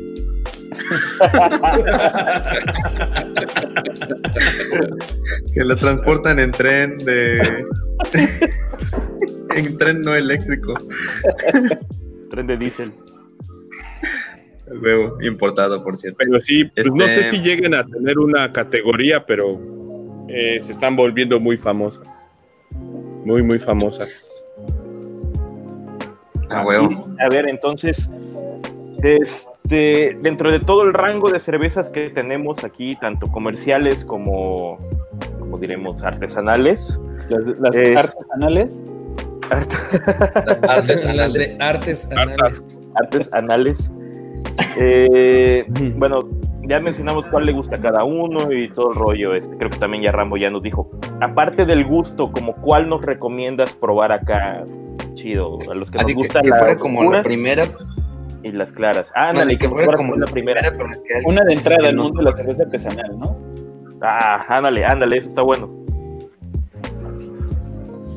Pues siempre las, las más recomendables en el tema de, de como introducción al, al tema artesanal son las cervezas ligeras y suaves, pero que tengan, por ejemplo, un sabor más desafiante que las que ya conocemos, las, las comerciales, ¿no? Por ejemplo, yo siempre les recomiendo las Witbier, pero las Witbier eh, que son cervezas de Bélgica, Wit, que significa blanco en un eh, lenguaje flamenco, y son cervezas que llevan cáscara de naranja, un poco de coriando, eh, un poco de trigo sin maltear, y la realidad es que son muy, muy suaves, muy ligeras, pero tienen todo este sabor perfumado del coriando, tienen todo este sabor como de la cáscara de naranja, ligeramente cítrica. Son muy agradables, muy refrescantes y te dan un poco más allá de lo que ya conocemos, ¿no? Y principalmente no te dan esa nota de maíz porque estas no tienen maíz. Entonces dejas a un lado esta nota sulfúrica que ya conocemos de las cervezas eh, comerciales y empiezas ya con temas mucho más aromáticos y desafiantes. De ahí pueden ir subiendo, por ejemplo, Bitbeer yo les recomiendo eh, que prueben las más comerciales como son Ugarden o Blanche de Bruxelles. Son súper ricas, súper ligeritas. O si algún cervecero artesanal hace Bitbeer, eh, les recomiendo que prueben las Bitbeer si es que no conocen nada de cerveza la verdad es que son bastante, bastante buenas estas cheves como para iniciar. Y de ahí, pues ir subiendo. Si te gustan las obscuras, pues puedes probar una brown ale bien hecha, que tenga esta nota de nueces, que tenga esta nota como de almendras, con ligeras notas de chocolate, de pan tostado. Son bastante, bastante buenas también si te gustan más las obscuras. Y ya para ir subiendo, para ir subiendo, pues poco a poco vas probando algo más desafiante. Regularmente buscan las cervezas con mucho más alcohol porque es como un tabú, ¿no? Como buscar algo que, que, te va a desafiar un poco más y ahí ya empiezan temas de double IPA, de Imperial Stouts, de cervezas Doppelbock que tienen ahí mucho, mucho alcohol, pero al principio empezar siempre con cervezas ligeras es lo, lo más este, recomendable. A huevo, A huevo, esa Garden yo la he visto en Walmart para si alguien la quiere probar. Y hasta barata, no es cara. Sí, sí, sí, no es nada cara y está bastante buena. Eh, ¿Qué más tenemos? Yo, bueno, yo he visto que hay como varios beneficios para la salud de la cerveza, ¿no? A ver, échatelos. Eh, sí, es correcto. Los digo así en chinga. Eh, un consumo moderado de cheve es bueno para la salud, tiene alto complejo B, minerales, ácido fálico, y de hecho, estudios. Agárrame confianza. Sácame de dudas, ¿no? Este, estudios apuntan que la chela te hidrata.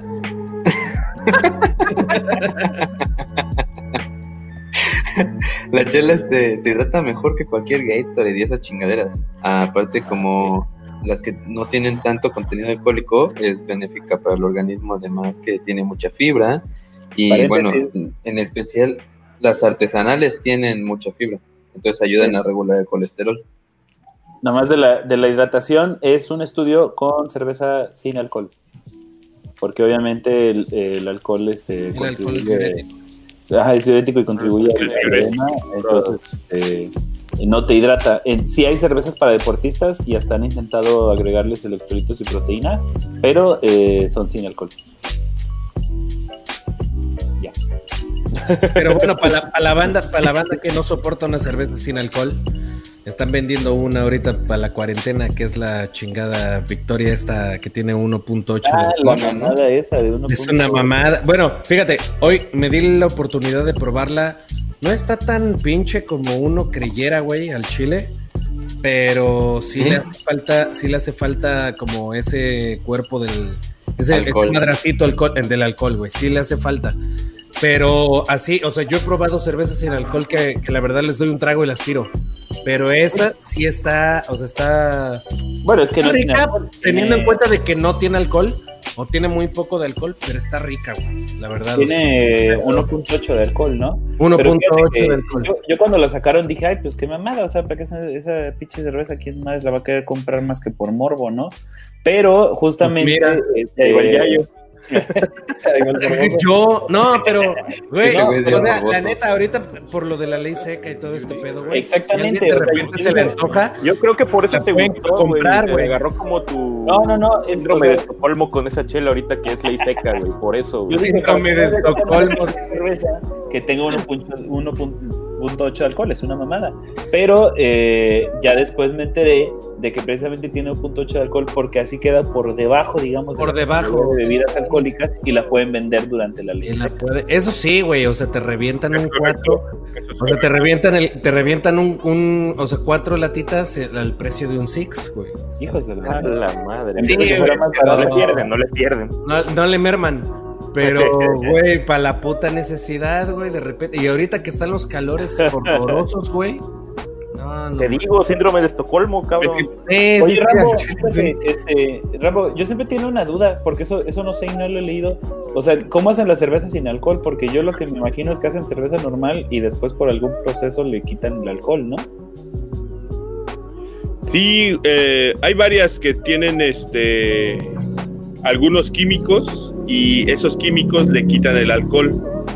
Entonces, son un poco peligrosas porque si necesitas químicos para eliminar las moléculas de alcohol y quedarte. Algunas ocasiones solamente la hacen con uno con punto .5 o punto .3 grados de alcohol, pero ahora están sacando las que son sin alcohol, 0.0 eh, de alcohol y esas también tienen un proceso aparte de de los, los químicos tienen un proceso de ebullición que ya una vez hechas las cervezas, si las calientas, el alcohol tiene un punto de ebullición mucho más rápido que el agua y se evapora el alcohol también.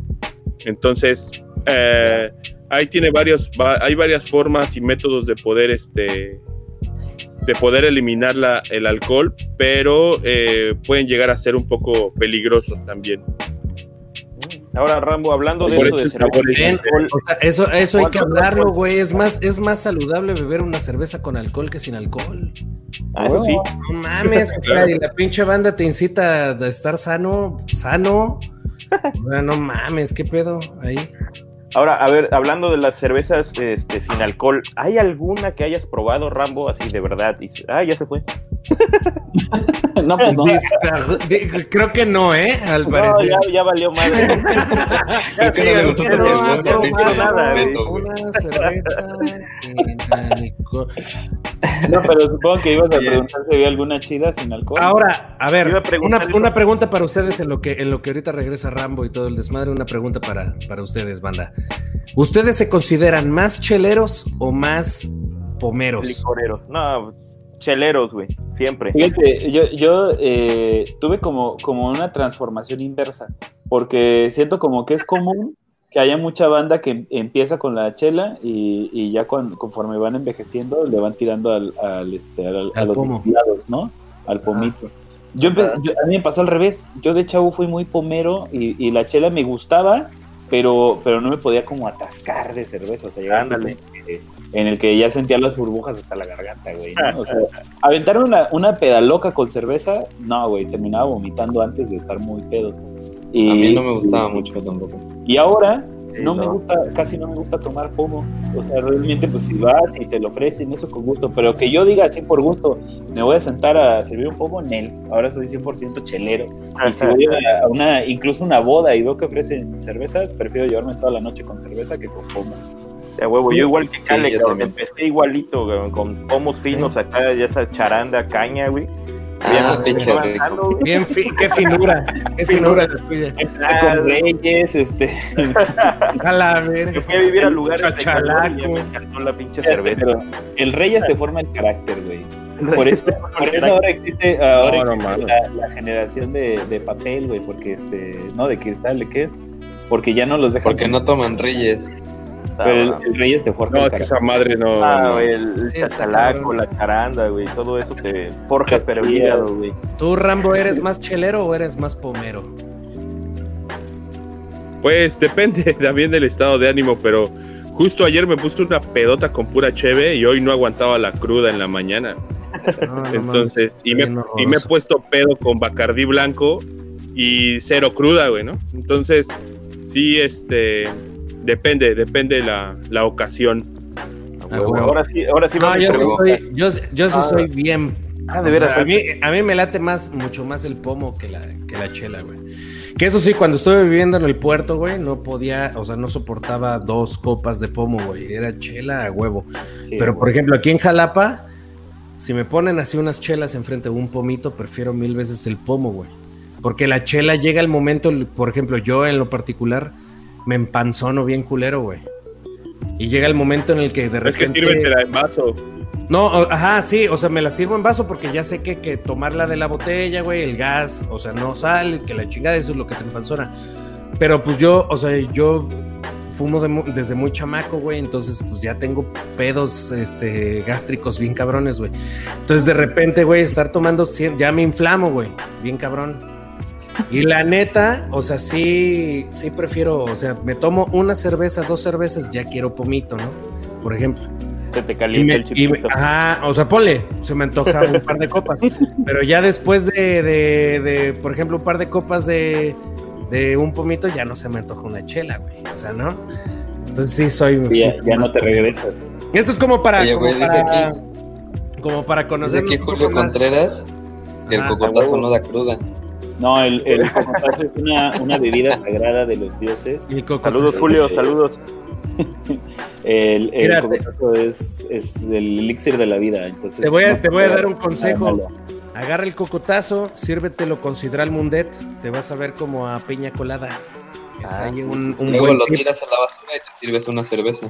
Ah, ya, ¿Tú por qué pinche paladar de tepalcate que tiene? Los que, los que no sean jalapeños o no hayan venido a Jalapa y no conozcan el cocotazo, háganse el favor de venir a Jalapa a probar el cocotazo.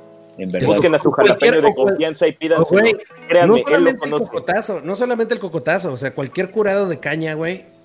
La caña seca o, por ejemplo, la mora, güey. Este, todos los curados de mora, güey, el verde. Todos esos pinchos preparados bien locos, güey, que hace la banda en los pueblitos están cabroncísimos, güey.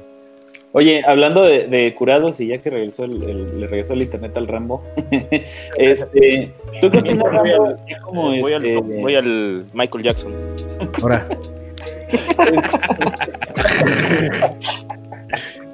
este, ya como, como experto, como profesional de la, de la chela, yo creo que hay como un debate entre, hay un debate entre los que quieren eh, sacar todos los sabores de, la chela con, los cuatro ingredientes ¿no? Este, o sea, básicamente con, con, los esteres y los fenoles de la levadura y con, y con los aromas del lúpulo, y como los que están experimentando con un chingo de adjuntos, ¿no? Como si hace chocolate, chile y mole y cuanta madre. Entonces, eh, ¿tú como de qué lado estás? ¿O sea, eres como de los puristas que creen que todo se debe de hacer con los cuatro ingredientes o estás a favor de los adjuntos? No, yo estoy a favor de los, este, de todo lo que conlleva como esta parte de la experimentación y sobre todo de la, de la creatividad. Siempre y cuando obviamente el, ingrediente eh, adjunto, en este caso, o el ingrediente añadido, eh, esté bien, bien eh, integrado, ¿no? A mí me gusta mucho probar cervezas así loquísimas, pero siempre y cuando sí mantengan una, un balance, ¿no? Que, que se mantenga el sabor a cerveza y que también se pueda distinguir el sabor del añadido o del adjunto a mí sí me gusta probar muchas cosas, pero sí que estén bien hechas. Sí, o tampoco que salgan ahí con una ah, cagada, ¿no? ah, es que sí, luego yo creo que perdón, hay que pues supongo que la primera chela que haces ahí con algún añadido, pues te, obviamente no siempre te va a salir chida, ¿no? Yo creo que hay que experimentarle la chingada y pues, alguien se tiene que tomar esa chela también. Claro. Normalmente si está muy culera termina siendo tú. Yo en toda mi vida he probado este, cervezas. y sí, o sea, dime con qué puta moral vas a poner a alguien enfrente de ti así de, por ejemplo, mi amor, ven, ¿no quieres probar algo? A quita la tenaza y le das la chela bien culera, güey. Pero, yo, y le pones la jeta como para que no te vea feo, güey, así, ¿no? O sea, es hay una, primera chela. Hay una frase que no sé dónde leí que decía que, la chela es este como el sexo, no hay mala chela, ¿no? Entonces, este, este, solamente en la, en la, vida me ha tocado tirar una cerveza que estaba imbebible y es de este, de este pendejo. No, bueno.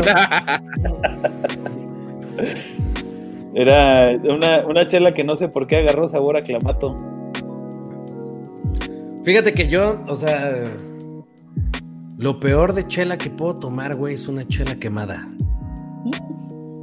No, no mames, es lo putas peor que puedo tomar, cabrón, te lo juro. Lo putas peor que puedo tomar. Estaba, ya regresó el René, estaba hablando de tu cerveza de clamato que sabía la verga y que la tuve que tirar. sí, a huevo, yo también.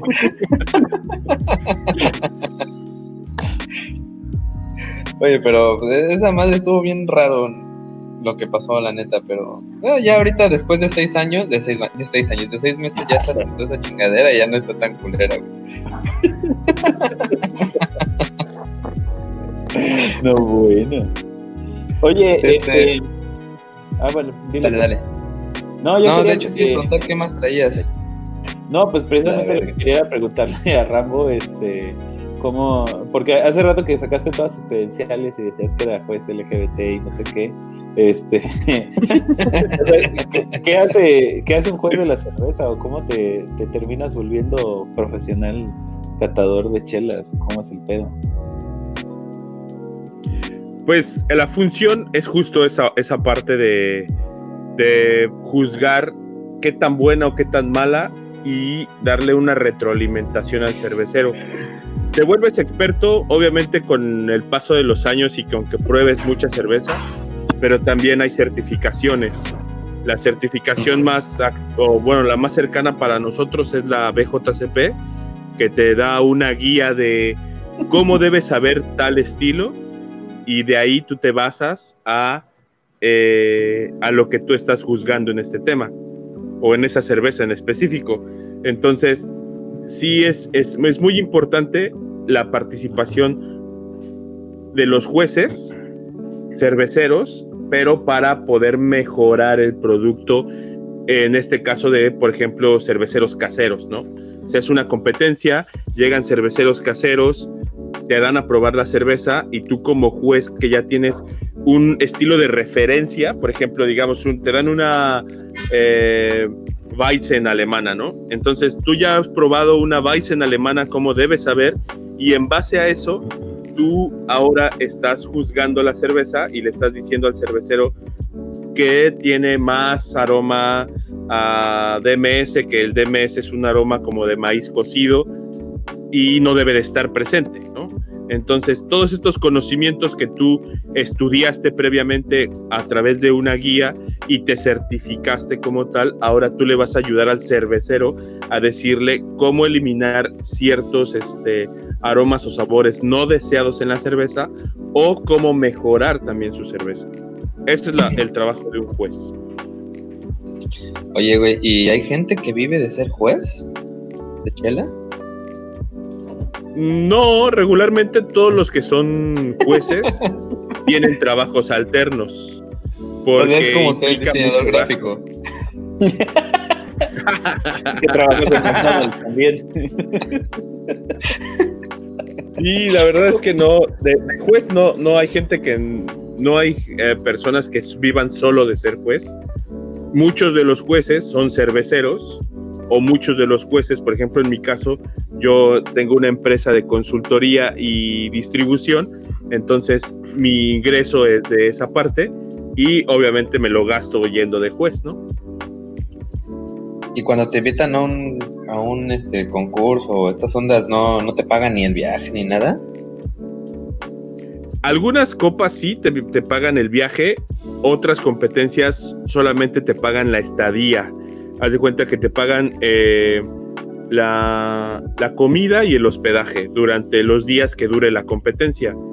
Pero hay, competencias que no te pagan el vuelo y tú tienes que, eh, eh, por ti correr el gasto de, transportación, pero ya estando ahí te pagan lo, todo lo que es la estadía y todo lo que es la alimentación por el tiempo que dure la competencia. Oye, ¿y está fácil hacerte juez?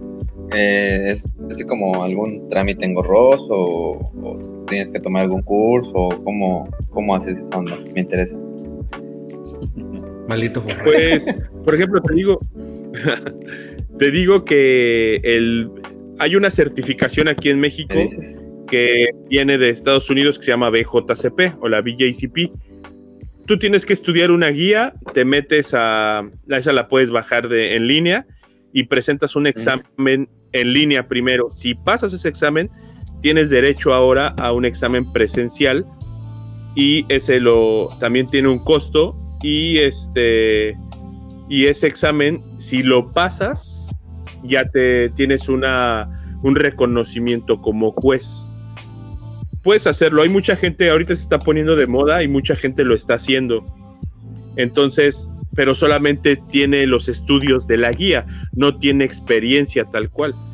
es muy importante que tengas experiencia y tengas la certificación. La experiencia pues se da yendo a probar la cerveza de dónde es, cómo es, cómo debe de ser. Tienes que gastar un poco, invertir un poco en esa parte de, de poder ir a los países que las cervezas o que representan el estilo tal cual y aparte la certificación, que es lo más importante. O probar mucha, mucha, mucha cerveza y tener estilos referencia y después ya tener la certificación es muy importante. Pero las dos cosas son súper importantes, tener experiencia y tener también la, certificación en base a los conocimientos de esa guía en específico, que eh, en México es BJCP, pero alrededor del mundo hay otras certificaciones como juez y se basan en lo que está pasando en, este, en ese país. Aquí en México, pues la BJCP nos ayuda porque son estilos que conocemos directamente, casi, casi eh, de memoria por el tipo de, de, cervezas que nosotros hacemos. Pero si tú solamente tienes el BJCP y te vas a juecear a Italia, vas a hacer otro tipo de, va a ser muy complicado o al principio va a ser complicado porque en Italia el lúpulo no es tan valorado, sino valoran mucho más la creatividad y la experimentación, ¿no? Entonces es importante tener mucha experiencia, pero es importante también tener las certificaciones. Y por lo menos creo que la BJCP sí tiene como en la guía, te dicen así como marcas específicas de, de chela que puedes probar por estilo, así como para tomar referencia, ¿no? Así, este es un muy buen ejemplar de, Stout y este es un muy buen ejemplar de, de IPA y así, ¿no? Sí, exacto, sí, tiene ahí BJCP al final siempre te dice qué estilos son los más comerciales y ahí los tienes que probar para poderlos este, juzgar después. Fíjense que estaría interesante dejarles el link ahí abajo a los a los cuates que vayan a ver el video, eh, pues por si les interesa checar el, el, ¿cómo se llama? Este documento de la BJCP, ¿no? Sí, claro, claro, claro. Ibas a decir, perdón, te interrumpí. Ah, no, nada más que algo importante es saber que la, eh, la certificación de BJCP o la institución de BJCP está hecha para eh, competencias que se inscriben cerveceros caseros, para todos los que son homebrewers o oh. cerveceros caseros. Para eso está enfocada la BJCP, porque por ejemplo la Copa Mundial, esa no la juzgan a través de BJCP, tienes otra certificación para poder juzgar a través, o más bien la, la, la Copa del Mundo de la cerveza. Este, se utiliza otro método, no la BJCP. La BJCP es para competencias con cerveceros caseros, por eso es importante el, feedback que tú le das al cervecero porque le vas a ayudar a alguien que tal vez no tiene mucho tiempo haciendo cerveza, tú le vas a juzgar su cerveza y le vas a ayudar a mejorarla. Cuando tú ya eres juez de competencias muy grandes donde entran puro profesional, tú ya nada más juzgas si está pegada al estilo o no, ya no le das tanto, tanto feedback. Oye, y eh, se me hace interesante, eh, digamos que un cervecero casero, ¿qué volumen de cerveza produce? O sea, por ejemplo, en mi caso yo he hecho como nueve u ocho lotes de 20 litros pero ¿existe algún, algún volumen este, que ya te indique que eres casero o no eres casero? ¿O no? Ah, bueno, aquí en México no hay una ah, diferenciación sobre ese tema, pero en otros países sí es importante distinguir al cervecero casero. El cervecero casero no puede vender producto. El cervecero casero solo hace producto para él y consumo propio. No puede vender ningún producto. Cuando te vuelves profesional significa que ya tienes una empresa y esta empresa ya paga impuestos como tal y ya puedes vender un producto, pero tienes una estandarización de tu producto. Entonces pasa por ciertas este, pruebas para que el producto sea bueno. Aquí en México el cervecero casero es el 80% de los cerveceros que nosotros consumimos o que nosotros probamos, eh, más del 80% porque tiene las condiciones de hacer una cerveza muy casera. No tiene, por ejemplo, un eh, fermentador enchaquetado, sino fermenta en plástico. Entonces eso a ti te hace cervecero casero no tiene un cuarto frío una cámara fría, sino tiene un mini split o tiene este solamente como decían hace ratito que fermenta en el lugar más fresco de la casa. En la covacha ahí, entonces ahí eres casero porque estás haciendo pues. una fermentación. Ajá, exactamente. Cuando ya te vuelves profesional no, no habla de tu volumen, sino de tu equipo y la forma en que haces la cerveza. Eh, ah, yo tengo ya debes de tener como profesional. ¿Cuál buen equipo si le vas al Cruz Azul, güey?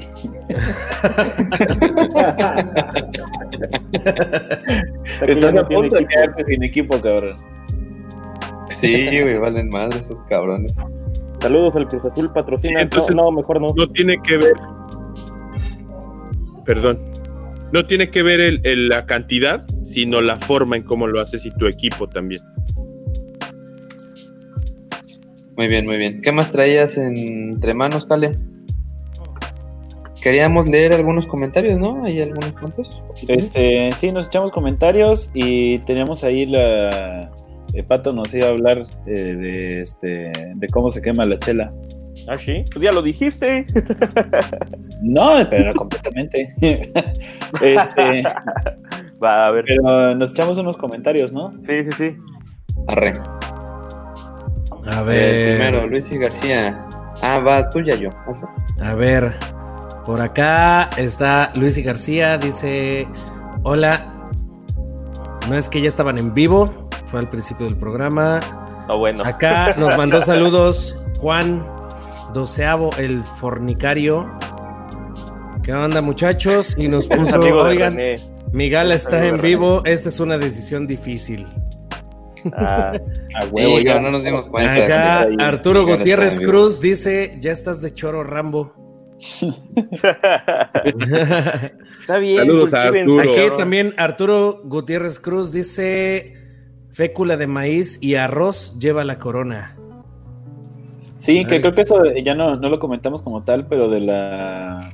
eh, siempre hablan mucho como de la pureza de, de los ingredientes de las cervezas comerciales eh, contra las artesanales, ¿no? Porque una cerveza artesanal, pues eh, eh, lo que llaman la cuenta de granos, pues normalmente va a ser puras eh, maltas, a menos que sea una big beer o algo así, o que estés como medio experimentando, ¿no? Y lo que pasa con, este, con las cervezas comerciales es que la gran parte de, los granos que, estás, que están usando normalmente es este arroz o maíz que no necesariamente aporta tanto sabor, pero pues sí depende un poquito más del estilo, ¿no?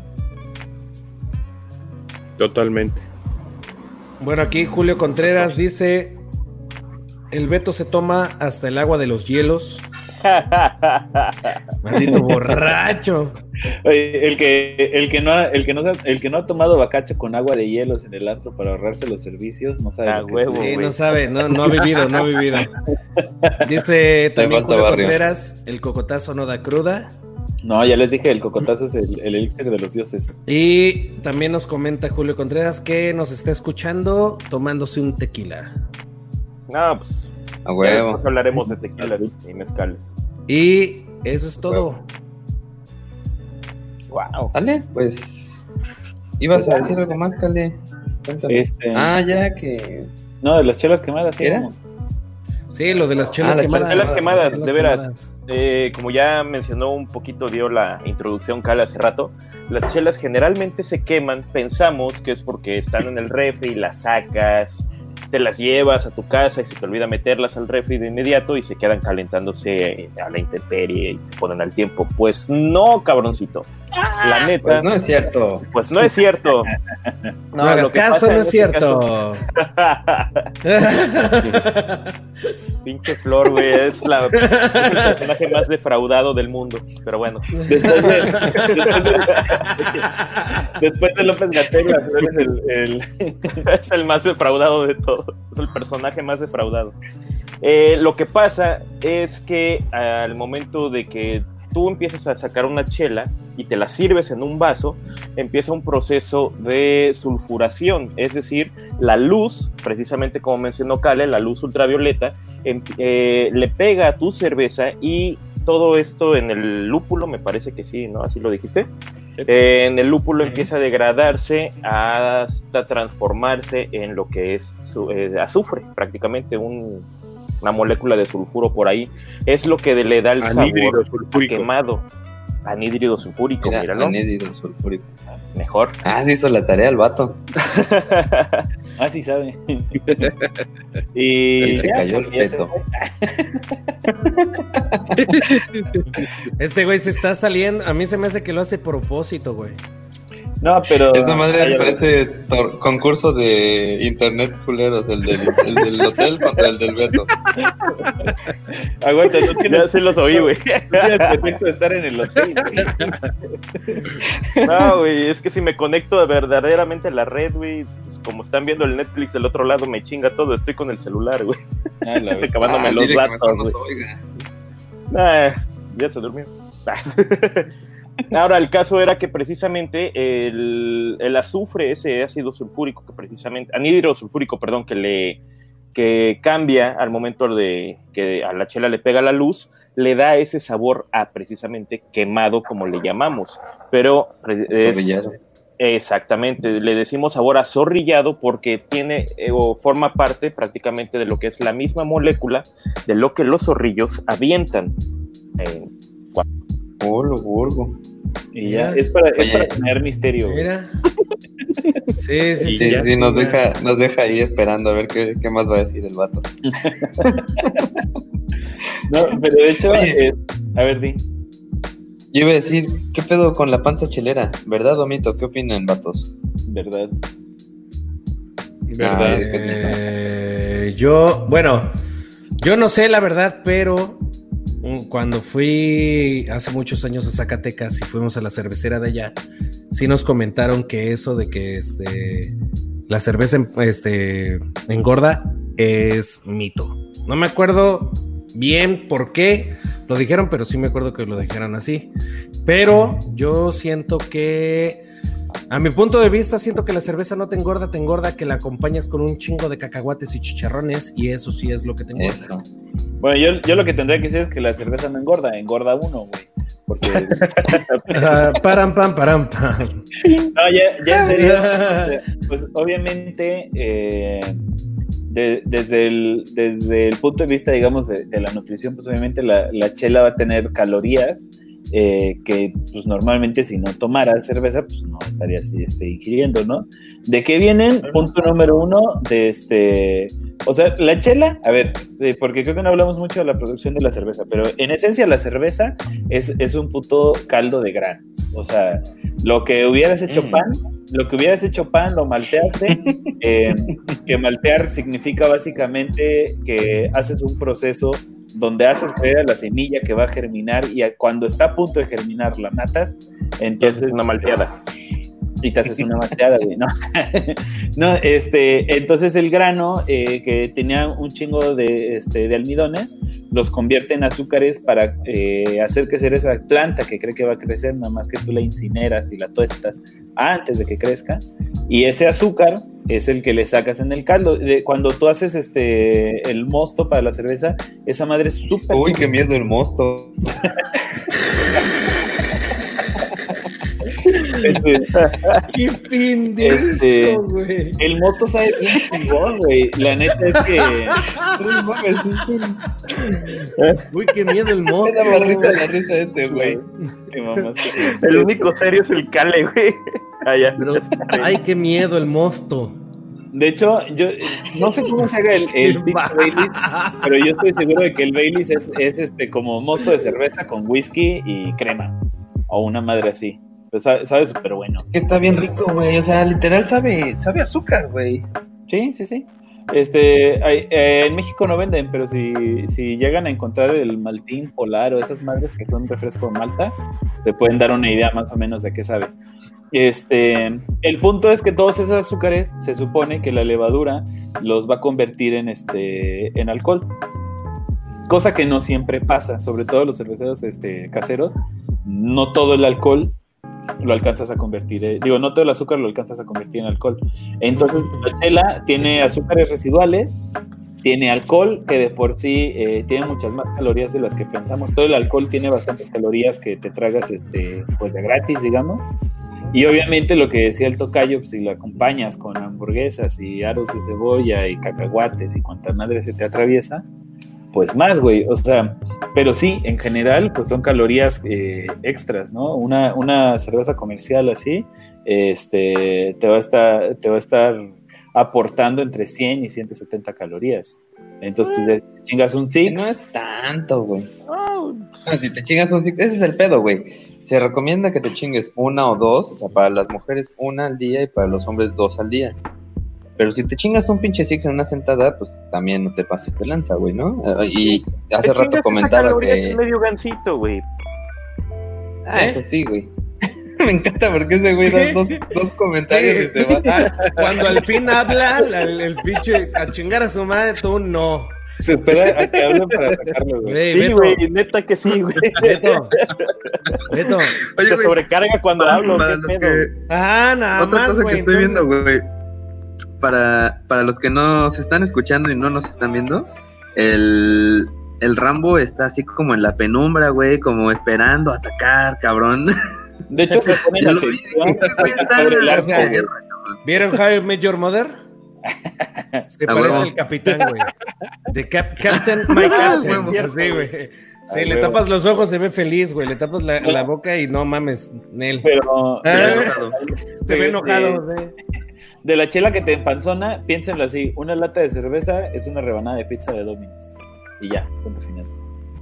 Hagan sus cuentas. Me he hecho cinco de esas, güey. No Mames, bien lo vale, güey. No hay pedo, vida, solo hay una. Chingue su madre. Saluda a todos, por cierto. huevo. Saludcita a Saluda a todos. todos. No, yo no estoy bebiendo en el lobby. Puta madre. Más bien ya, por- Este- ya te pegaron el puto baño. A huevo. Oye, quería, yo quería hablar ¿Por de, qué creen lo- que me rato? de los de la cerveza artesanal, güey. O sea, de, de estos vatos así, este, ¿no? De que ya porque una vez eh, tomaron una pinche cerveza artesanal, llegas tú así con tus, este, tecates y, ¡ah! ¡ah! No, o sea, no, güey, ¿cómo que esa, esa madre es como tomar orinas, güey. O sea, güey, si no me cuesta menos de chingo de 50 este baros, no me lo trago. La verga.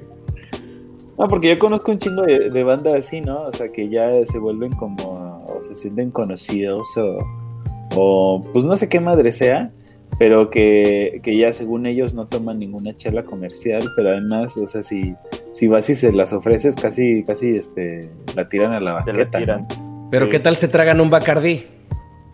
A huevo. A ver, Rambo, ¿cuál es tu cerveza comercial favorita? Carta blanca. Ay, o sea, yo no tomo eso. Ah, no mames. Ya sabe como acidita, ¿no? Sí, esa a mí me gusta mucho porque es- no, así tiene esa frescura, ese tiene sabor, tiene frescura, tiene de todo y la neta la bebes sin bronca, te puedes acabar una caguama en Sí, de jalón. 5 segundos de jalón sin bronca. Para Ah, mí huevo. Carta Blanca es la mejorcita que yo he probado.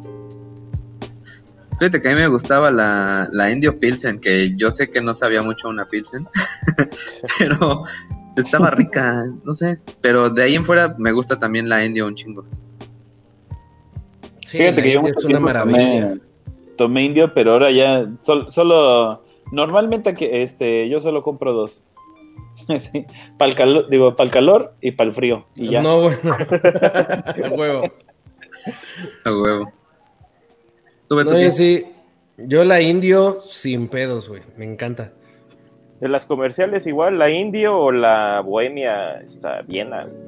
Es la mejor para mí. güey. Y cuando hay temporada de Nochebuenas, pues me bebo unas. A huevo. aseguras. y, eh, digo, y lo que decía hace rato, cuando salgo a entrenar, normalmente si estuvo duro el entrenamiento, llegar, este, que ya sé que no se hace cerrando, no me regañes, pero sacar un pinche tarro helado del congelador y Ah. reventarle una corona bien fría y que casi casi se te hace como frappé. No. Yo lo hablo por la corona, no por el frappé. ¿Por qué no se hace eso? A ver, ¿por qué no se debe de tener el tarro frío previamente?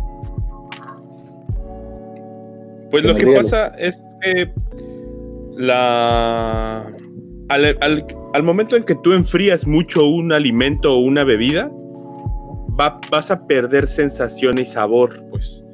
Yo creo que las cervezas comerciales es perfecto que tú las enfríes lo máximo, lo más que se pueda antes de que se congele. Porque las cervezas comerciales, si no las enfrías muy bien, tienen sabores que no son tan agradables.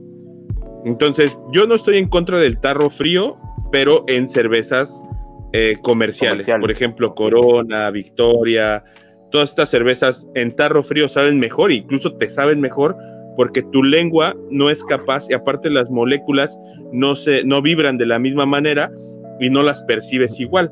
Entonces esconden, escondes este sabores y eso incluso es benéfico para ciertas cervezas. Pero en las cervezas artesanales o en las cervezas que son mucho más complejas, no exclusivamente artesanales, sino que son más complejas, lo que tú quieres es disfrutar de los sabores y de los aromas a plenitud. Entonces, no ah, es bueno que una, por ejemplo, una Doppelbock que tiene esas notas de ciruela, de dátil, de higo, que es compleja en alcohol, que el alcohol incluso enriquece el sabor, no la vas a servir en un tarro frío o congelado y la cerveza a 2 grados porque no vas a percibir nada, solamente vas a percibir lo volátil del alcohol.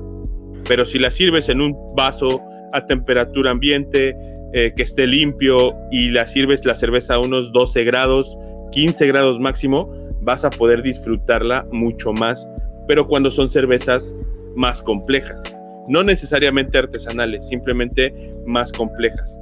Entonces yo no estoy en contra del tarro frío, pero sí que sea para cervezas que no, no están hechas para desafiar tu paladar o para dar una mejor experiencia, sino simplemente para beberlas, ¿no? Una caguama de, de, Corona, de esta nueva que salió, la modelo especial que salió en caguama, es bastante buena y si la tomas súper fría, sabe mejor, ¿no? Pero una lágrimas negras no la vas a tomar en un tarro congelado y la cerveza súper fría porque lágrimas negras tiene 10 grados de alcohol y tiene cacao tiene chocolate, tiene avena, tiene muchas cosas que tú quieres probar, ¿no?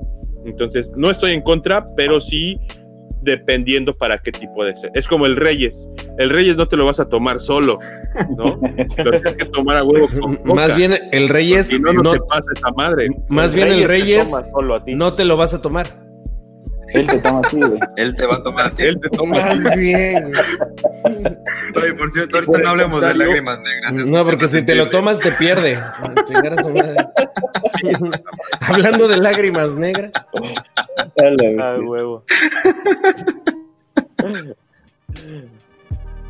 Ah, aparte también, eh, no sé si se me cayó el internet en algún momento cuando estaban hablando este Rambo, pero este también a temperaturas muy bajas los aromas no son los mismos, ¿no? Entonces, por eso también sí, no se volatilizan igual.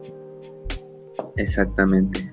Okay. También por eso lo, de, lo del vaso, ¿no? De servir la chela en vaso para disfrutar todos los aromas.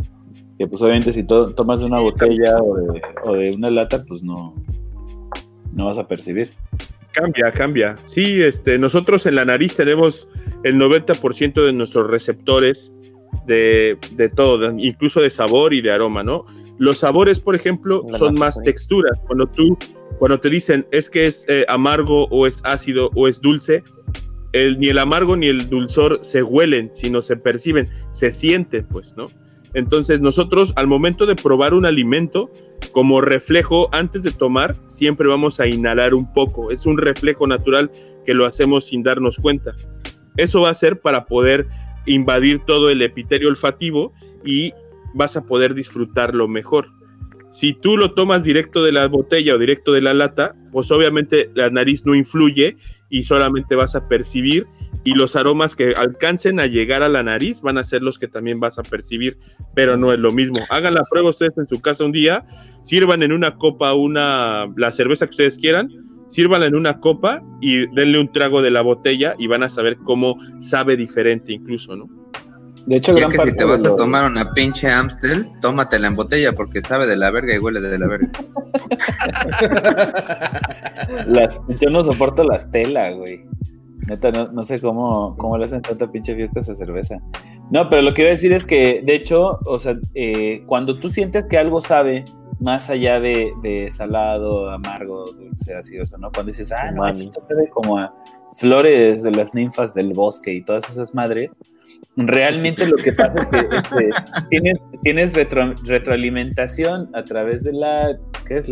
Ah, ya se fue el doctor, le iba a preguntar, pero de la laringe, o sea, lo que está, lo que hay en tu boca eh, sube, digamos, hacia, hacia tus, este, hacia el olfato, y por eso tú puedes identificar los, los sabores, ¿no? De que si esto sabe a cáscara de naranja o esto sabe a no sé qué madres.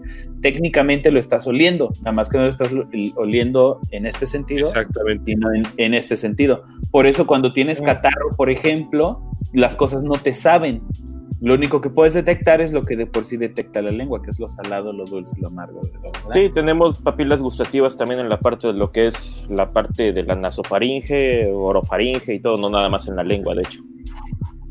De nada. Claro. Y también en los testículos, ¿han oído eso? Ah, lo de la salsa de soya, ¿no? Con razón luego tengo un Sí, sabor amargo, amargo, amargo. Yo cuando sí lo quiero. Ya como que la boca me sabe a caldo de huevo aquí en Poza Rica. Mira, a, a mí, a mí no me parece tan sorprendente el hecho de, de que. A ver. A mí no me parece tan sorprendente el hecho de que puedas percibir el sabor de la salsa de soya en los huevos. Si no, ¿sabes? Sí, güey, no lo he intentado, pero lo voy a intentar, la neta. O sea, ¿Qué tuvo que pasar en tu vida para darte cuenta que, tú, que- que puedes percibir el sabor de la salsa de soya en tus huevos? Demasiado ocio. ¿Y por qué, por qué empezaron con salsa de soya? O sea, no, no sé. Pero también con Coca-Cola dicen, ¿eh? ¿Ah, sí? Chingado, voy a tener que Sí, probar. eso oí por No, ahí. güey. Pero fíjate que una vez me untaron huevo, me, me untaron este eh, chocolate y nomás no, ¿eh? No sabía.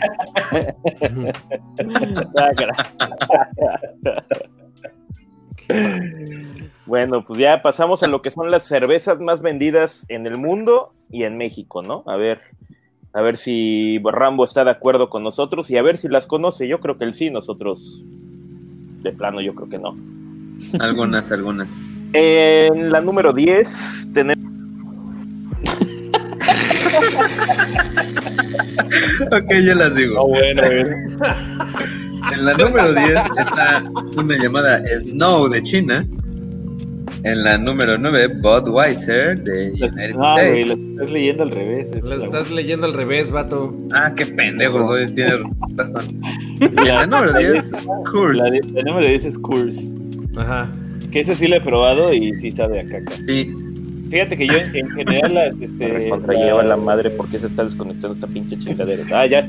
Ah, en general las, las chelas gringas de las que he tenido la oportunidad de cobrar, de cobrar, de probar, este, Entre el internet, güey. No, no, no. y la no, no. pendejez humana. No, de las chelas gringas, las que he tenido la oportunidad de probar, ninguna eh, así que tú digas, puta, cómo me gusta, ¿no? De hecho, al- algo muy cagado que me pasó es, eh, tuve la oportunidad de hacer una, una estancia deportiva en, en- no una ciudad de Estados Unidos, porque luego dicen que, que no me estoy mamando, pero lo más cagado era que cuando, cuando llegué, todo el mundo, hey, qué pedo, que unas chelas y no sé qué, y llegaban al, al internado, y todo mundo de la nacionalidad que fuera, absolutamente todos, llevaban modelo especial en Estados Unidos. Y era como, güey, ¿qué pedo? O sea, los italianos eran, ah, te invito unas chelas, iban a comprar y llegaban con modelo especial.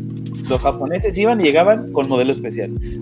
Todo mundo, todo mundo, este, eh, les mamaba más que la corona. Yo pensé que iban a pensar México corona y no, era México modelo especial.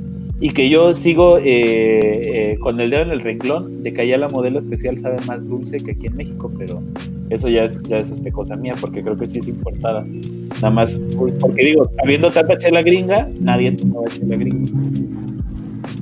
Ah, Y ya, René, la número 9. la número 9, Corona de México. Corona. Wiwis. Hay que tener en cuenta que Ah, huevo. todo, el top, el todo, todo el top 10 son lagers, todas, todas, todas, como mencionaban precisamente. Todas Ah, son pues es que son comerciales, ¿no? Más comerciales. lagers. Ujú. Más bebibles. La número El 8 número es la- 9, No, la 8, Ah, perdón. güey. 8. No te digo. La Yanjing de China. No sé quién ha probado estas madres, güey. No, pues no. No, güey, Yanjing no. A la verga. La 7, Harbin de China. Es que son un chingo de chinos, güey, también. Sí, güey. Sí, Ah, ahora que sí, una que conocemos, güey. ¿Eh? La 6, la Heineken de Holanda. ¿Sí? Ah, esa sí me gusta. Ajá. De No, las claritas, claritas Sí, es como que la más pasable. Prefiero Corona. A la madre. 5, Skol de Brasil. Tampoco. Nunca. No. Ni. ¿Rambo, has probado alguna de estas que hemos mencionado? Skull sí, ahorita. y la Hard de, de China, esa sí también. También. ¿Y qué tal están? ¿Sí están chidas? Pues Harvey es muy parecida a las de acá, a la Budweiser, a Corona.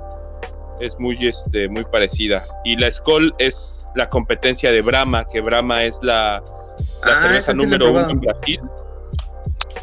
Llegó un, un tiempo aquí a México gracias a lo de que Grupo Modelo es con, está con Ave InBev, pero Skoll es, la, es muy parecida también a Brahma, es la competencia directa de allá. Pero en los lugares donde se habla español le llaman Brava, con H. Porque pues ya ven que acá Brahma Ajá, es así como más cachondón, ¿no? Ah, sí, sí, sí. Brahma. Después, número 4. Bot Light de EU. Creo que esa sí la he probado. Sí, sabe a meado. Sí, está bien culera. güey. Número La 3. 3. Pa' la madre, otra china, güey. Tsingtao. No, Esa sí la he probado y sí me gustó, ¿eh? Chingao. Sí, que ah, sentado. Chingao. De chingado. Ah, chingado. Número 2. Sí, esa sí me gustó mucho. Ah, sí. Sí, es ¿Y buena. ya saben Sí. ¿Cuál sabe? Pues todas De hecho, me supo como dulzona. No, bueno. Este, bien. la número 2. Eh, Budweiser. Eh, esa está pasable, ¿no? Pues es mucho Eh. mejor que la Bot Light, pero sí es. eh. Y, Y, la, número 1. ¿Cale? la Snow de China. Esa la hace John, ¿no? Ándale. No, Que bueno. digo, un- algo que hay que aclarar, o sea, porque es, es el volumen de venta, ¿no? Porque va así de. Todo, todo eh, los números son millones de hectolitros que venden, ¿no? Pero, o sea, empieza con la Kurs de 26.5, Corona 28.8, la Yanjing 29.7, 29.9, 34.3, así nos vamos, ¿no? La Budweiser, que es la número 2, vende 49.2 millones de hectolitros. Y la Snow vende 101.2, o sea, más del doble de, El de- doble, güey. Es una mamada de cerveza lo que vende. Sí, güey. Y ya de ahí en el top 5 mexicano está en el número 5 la Indio. Creo que es mi favorita de las mexicanas que no son. Eh, ¿Qué es? Nochebuena. Hmm. En número 4 la Modelo. No sé Mm, si la negra o la blanca. Debe ser la especial. Ah, sí está bien rica, la neta. Como un poquito, no sé, está chida. La número 3, la Vicky, Victoria. En número 2, la Tecate, que yo creo que de- también, eh, también es de las que más me gustan. Y en número 1, pues adivinen, la pinche Corona. Perrona. Que nomás, eh, dato curioso, porque dicen de, de todas estas cervezas mexicanas, y pues ninguna es mexicana realmente ya. Ya valimos verga, no hay ninguna, este, Belga. no hay ninguna cerveza realmente mexicana, ¿no? Porque pues unos dependen Sí, ya. de AB InBev, como decía este Rambo, y los otros Ajá. de Heineken. Entonces, este, Exactamente, ya las compraron, creo que más del 50%, ¿no? De- Sí, no, ya, ya son, ya son ya, en su totalidad. en su totalidad ya no hay cervezas comerciales mexicanas. Y creo, eh, Rambo me corregirá que la, la más grande que queda ahora de las de las empresas mexicanas de cerveza sería la Minerva, ¿no? Que obviamente no se compara para nada la producción, pero es de las que ya hacen así como de manera más este industrial, que es muy buena. Bueno, a mí me gusta bastante. Sí, está chida. Entonces ahora la cerveza vuelta le voy a poner 100% Sí, mexicana, putos. A huevo. Eso deberías de ser. Porque el, otro pedo de lo que pasa y, que pasa en todo el mundo y es como, como eh, pues medio lo propio en el mundo de los cerveceros es que hacen una muy buena marca artesanal, jala un chingo y ya una vez que jala un chingo llega la transnacional a comprarlos, ¿no? Y entonces este eh, en general es, es medio ahí como venderle el alma al diablo, ¿no? Y hay gente así como que se ataca y no, ¿cómo es posible? Todo que ya desaparecieron. Eh, sobre todo porque, digo, a veces entiendo que habrá quienes respetan hasta cierto punto el, este, la autonomía de las cerveceras, ¿no? Ya nada más le, das este, tus, tus ingresos a la transnacional, pero pues pasan cosas como, eh, yo lo vi pues, con estos de Cucapá, que este, la neta la ah, sí. estaba chida, y pues ahora sí ya, creo que ya ni él se hace, ¿no? Ya es pura, pura cagazón.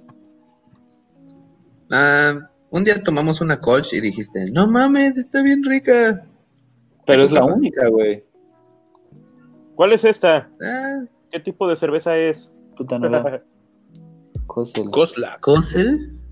Cosel. Cosel. No, la conozco. Órale, yo tampoco la conozco. ¿Cuál es? Rambo, sálvame. Sálvame. ¿Y dónde la Cosel es una... Pues esas las, las están importando y en cualquier boutique de cerveza grande la puedes conseguir. Está mm. también creo que la trae Cervezas Europeas, se llama la importadora, y las puedes conseguir en algún súper, de repente las puedes conseguir en Superama, en Chedraui Selecto, en, eh, seguramente ya estarán en el Palacio, en Liverpool. Todo eso porque estos importadores se mueven muy bien con esas cheves. Esa es una cerveza que es una, eh, le llaman como una Imperial Brown Ale, una cerveza uh. que tiene más alcohol de lo normal que una Imperial. O sea, el estilo tal cual no existe, pero si tú te vas a la página de la cervecería, eh, tiene mucho más alcohol y este es una cerveza con mucho, muchas características de caramelo, nueces, eh, es de color oscuro, es de, bueno, más bien es que color como café, eh, marrón. Es bastante rica y súper cristalina, entonces está bastante buena esa cheve. Ah, chingón. Ah, Perfecto. Bien, pues hay que probarla. Sí, yo sí la recomiendo. Me encantó en un October Fest de los de acá, rancheros, jalapeños, ya saben. me, eché como tres de esas, güey. Acabé hasta el pito, güey. Estaba ahí. me eché como tres de esas y de ahí un pomo con aguas de hielo. a huevo. a huevo, a huevo. Y este, pues, eh, no sé si nos falta algo. ¿Qué nos falta? No, yo creo que ya ah, conclusiones, una recomendación de Conclusiones, recomendaciones. Denle. Va. A ver, este, recomendaciones de chelas. Este de chelas que creo que pueden conseguir en casi cualquier súper en el área de artesanales y me gustan mucho. Me gustan mucho las, este, las calaveras. La primera vez que la probé creo que me tocó una mala y, me cagó, pero ya después las volví a probar y me gustó mucho. Este, búsquense las de calavera, búsquense este no, está fácil encontrar, pero si hay de la marca Stone, también todas son buenas. Y de las que así fáciles de, bueno, no tan difíciles de conseguir, la que más me ha gustado es una que se llama, este, es, la Chimal, Chimay, perdón. Este, la, ¿qué es? Cuadruple, ¿no? Este... No mames, Rambo te va a dar un puto zape. y este, pero de, pues si andan acá por, por la zona del estado de Veracruz o, se quieren dedicar a buscar una, a mí hay una marca que me gusta un chingo que siempre recomiendo que se llaman este, Cervecería Tajín. Búsquenla por ahí. si sí. pueden, Esos son chilitos, No, güey, este, Cervecería Tajín está bien chingona, es de Papantla, Veracruz. Y no está tan fácil de conseguir, pero pues quien quite les mandan unas. Y ya. Ah, y, patrocínanos. Busquen, busquen la, la, película de Beerfest, está muy pendeja y muy cagada. y, no sé si vieron la serie de Blue Brothers en Netflix. También Yo vi el primer capítulo, está bien pendejo, y ya, A ver, ya yo. Conclusión. Pues yo de de cervezas así artesanales no le he dado mucho, sinceramente no conozco mucho sobre el tema, pero lo que sí les puedo decir es, no se disfruta una indio como aquí en Jalapa, la verdad. Mucha gente de otros estados han venido y me han dicho así de, que no les gusta la indio cuando la prueban aquí en Jalapa con la humedad. Con la humedad de aquí de, de Jalapa y el frito y la chingada, sabe muy diferente. Entonces sí, Sí, este, se las recomiendo demasiado que cuando vengan para acá se chinguen una muy buena indio. Y bueno, la Nochebuena, que es riquísima, y la Carta Blanca, que también es, es muy, muy sabrosa. Ah, huevo. Beto, Touch. Ah, pues yo así comercialonas, comercialonas, comercialonas, así ahorita se va, güey. Este, la Indio, la Viena, obviamente, la Nochebuena. Pero me gusta mucho una local de aquí que es un putazo para la cabeza y un putazo así de sabor rico, güey la tiburón, obviamente la oscura. Ah, huevo. O sea, la tiburón, tiburón patrocínanos. De hecho, conozco a quien la hizo, se me olvidó ahorita el nombre y siempre, pero saludos. Dile al puto y que patrocínanos, güey. La huevo. Esa la recomiendo mucho, güey, pero la oscura, no sean maricas y compren la clara, no, no, no. La, Sacaron una, una edición ah, especial. Ah, y esta, obviamente. Hay una tiburón edición especial que es una doble IPA que se llama Leviatán, que está también bastante interesante. ¿eh? Ah, tiene buen sabor. No está, bueno, no está muy pegadora como las oscuras, pero tiene buen sabor. Es así cierto. Ya. ¿Quién va? René. Sobres. René, este, obviamente Volta. Pues que les recomiendo como recomendaciones eh, y conclusiones. Bueno, la, la cerveza es un, literal es un mundo de sabor y un mundo de olores eh, yo empecé hace como, ¿qué? Dos años y medio con este pedo. Eh, Karen, que fue quien nos recomendó con Rambo, es prima de mi esposa, y ella hace una cerveza en Nicaragua, este, la Carreta Nagua. Y, y la verdad es que es un gusto adquirido, ¿no? Y pues poco a poco fui dándome así como permiso de ir probando y probando cervezas nuevas y ahorita llevo un chingo. Por ahí hay una, una aplicación este, que se llama OnTap, y donde puedes ir ahí haciendo como tu álbum de cervezas y pues, está interesante, ¿no? Porque pues, vas aprendiendo un chingo de, del pedo. Este, pues yo les recomendaría que, que prueben sabores nuevos, eh, aromas nuevos, pues, que cada que puedan se tomen una cerveza distinta. Y pues como decía alcalde de estos cabrones de Papatla, este, hay una cerveza stout con vainilla que ah, no, no y de ahí también, esa es la pinche joya de la corona. Y de ahí, cualquier cerveza de Brewdog, creo que es mi cervecería favorita. No ah, mames, esas cosas están deliciosas, güey. Y ya, mi querido Rambo, una conclusión, eh, recomendaciones, cuéntanos. Ahí sí anoten, apréndanle. Pues de, de Cheve, eh, yo, yo trabajo para una cervecería que se llama Dos Aves, no sé si la han probado alguno de ustedes. Es una cervecería de San Miguel de Allende y estamos en el tema de, crecimiento. Creo yo que es una de las mejores cheves del país. Tenemos varios estilos, entonces busquen ahí dos aves de San Miguel de Allende, esa bastante buena. Eh, en el tema de cervecerías más complejas, eh, hay una que a mí me gusta mucho que se llama Samish Laus, que es una cervecería de Austria y es una cervecería que tiene mucha historia porque solamente se hace eh, en diciembre en, eh, festejando el cumpleaños de Santa Claus, por eso se llama Samish Laus, y solamente se hace una vez al año, tiene 14 grados de alcohol y es una cerveza estilo Doppelbock.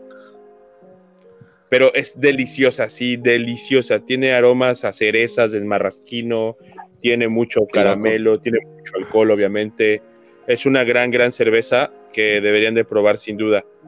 Es, la traen mucho acá a México y, tiene muy buen sabor. ¿Dónde la Y de ahí, pues, esas las consigues en boutiques cerveceras, principalmente. Hay una boutique que se llama The Beer Company.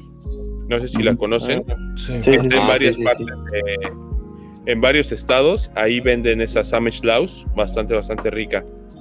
Y este Ah, para mí lo más importante es eh, el tema de probar y probar y probar, ¿no? De no, quedarse con las, con las ganas, porque hay grandes cervezas que muchas personas que me dicen a mí, es que a mí no me gusta la cerveza y siempre les contesto que es porque no han probado la adecuada, ¿no? Entonces, eh, lo importante de la cerveza es que es muy noble y que puedes encontrar infinidad de sabores que te van a sorprender porque no solamente debes saber como las cervezas que nosotros conocemos ya, las comerciales, ¿no? Sino hay infinidad de sabores que pueden ser muy agradables para, para tu paladar, aunque seas novato. Hay grandes, grandes cervezas que pueden ser muy buenas. Y pues em, el probar siempre es bueno, ¿no? Siempre estar ahí probando y probando va a hacer que tu umbral se expanda un poquito más y puedas tener más apreciación sobre los aromas que, encuentras en la cheve. Así que probar para mí es lo más importante. a huevo, y antes de irnos, la chela más rara que todos han probado. La chela más rara, tu pinche cerveza de clamato, güey. bueno. La chela más rara que todos, han, que todos hemos probado. Yo la neta así de meterme a probar chelas raras, Nel. No, sí, no me acuerdo el nombre, pero yo probé una que era como con una alemana que era con durazno. Creo que los alemanes tienen mucho ese desmadre como de, de hacer así cervezas con fruta. Y la neta sabía así como a jarritos de durazno, güey. Estaba bien extraña. Tal vez sí, esas de fruta, de maracuyá y otras cosas así. No, no, no estoy tan acostumbrado a ellas. eso puede ser. Yo una vez probé una que compré en Walmart, se llamaba La Chouffé, y era una cerveza belga que traía cerezas, y así era dulce, dulce, o sea, sabía como a champaña, una más de así, estaba bien rara. ¿Y tú, Rambo? La Chuf. Ah, bueno, ah, raras, eh, en el sentido de un sabor raro. Ah, puede ser una que probé en Cerveza México que era tenía sabor a tacos al pastor. Ah, la bestia. Ah, madre. Güey, eso me da curiosidad probarla. Tenía, sabor a huevito con frijoles. También la probaría. ¿Y si sabía tacos al pastor o no? Sí. Sí, sabía, sabía bastante raro porque tenía, le agregaron achiote y le agregaron un poco de piña también. Ah, Entonces, sí había una mezcla bastante, bastante rara. Eh, es, como es como los chicles de Willy Wonka, ¿no? No, me tomaría dos. Ajá. No me tomaría dos de esas. Era un sabor extraño. La probé por curiosidad y, ya, ¿no? Pero la verdad es que las cervezas de. Hay una cervecería que a mí me gusta mucho que se llama Cantillón, que es de Bélgica y hace cervezas ah, de fermentación espontánea, lo que estaban platicando al principio que tiene miles de bacterias y, y tienen sabores súper, súper raros. Incluso tienen sabor como a sudor de caballo, a, grane, a granja, eh, como de queso viejo.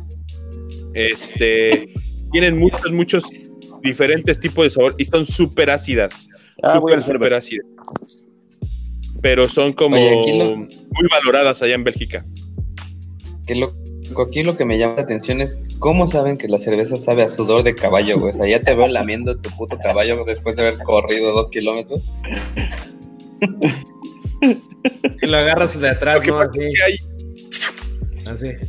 hay una bacteria. hay una bacteria que sí se le conoce como horse blanket, como cobija de caballo, pero se llama Brett le llaman, es una que se llama Bretanomices. Y este, mm, esa te da esta nota como de sudor. Yo de, yo, yo de chico sí, sí, hace mucho no monto en caballo, pero sí, a mí sí me tocó leer ese, esa característica de, del sudor del caballo. Y sí tiene esa nota como de granja, como de establo, pues. Órale, qué cabrón. Bastante, bastante curioso. Órale chido. Vientos, Rambo, pues muchísimas gracias por acompañarnos, cabrón. Eh, un gustazo tenerte por aquí. Ya sabes, aquí tienes tu podcast cuando gustes. Y recuérdanos dónde te podemos encontrar, cabrón.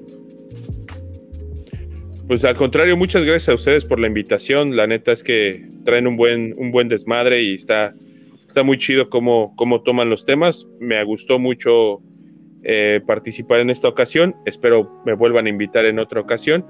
Y este, en redes sociales, les repito, estoy en Instagram estoy como Rambo HB y en Facebook estoy como Rambo Granados. A huevo. Eh, yo soy René ALB. Eh, ya saben que me encuentran en cualquier lado como arroba Dogopus. Por ahí está Cale Alcázar, lo encuentran como arroba Cale Alcázar. Yayo, que es Juega Yayo Juega. Touch Trans, lo encuentran como Touch Trans. Y nosotros fuimos políticamente incorrectos. Eh, o el Incorrecto Podcast o como nos quiera encontrar. Estamos en YouTube como Incorrecto Podcast MX, ahí para que no nos confundan con los otros pendejos que están bien puñetos. Y ya, creo que se acabó. Muchísimas gracias, este, en serio, Rambo, qué gusto tenerte por acá. Y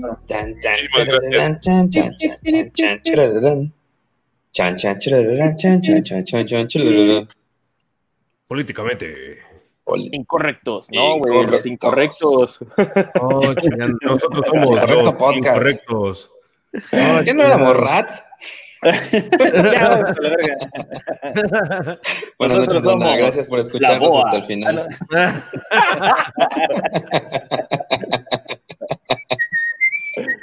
Oye, no sacamos ningún pinche chiste del peje. Ah, no, sí sacamos uno. Sí, güey, Seguimos siendo boa.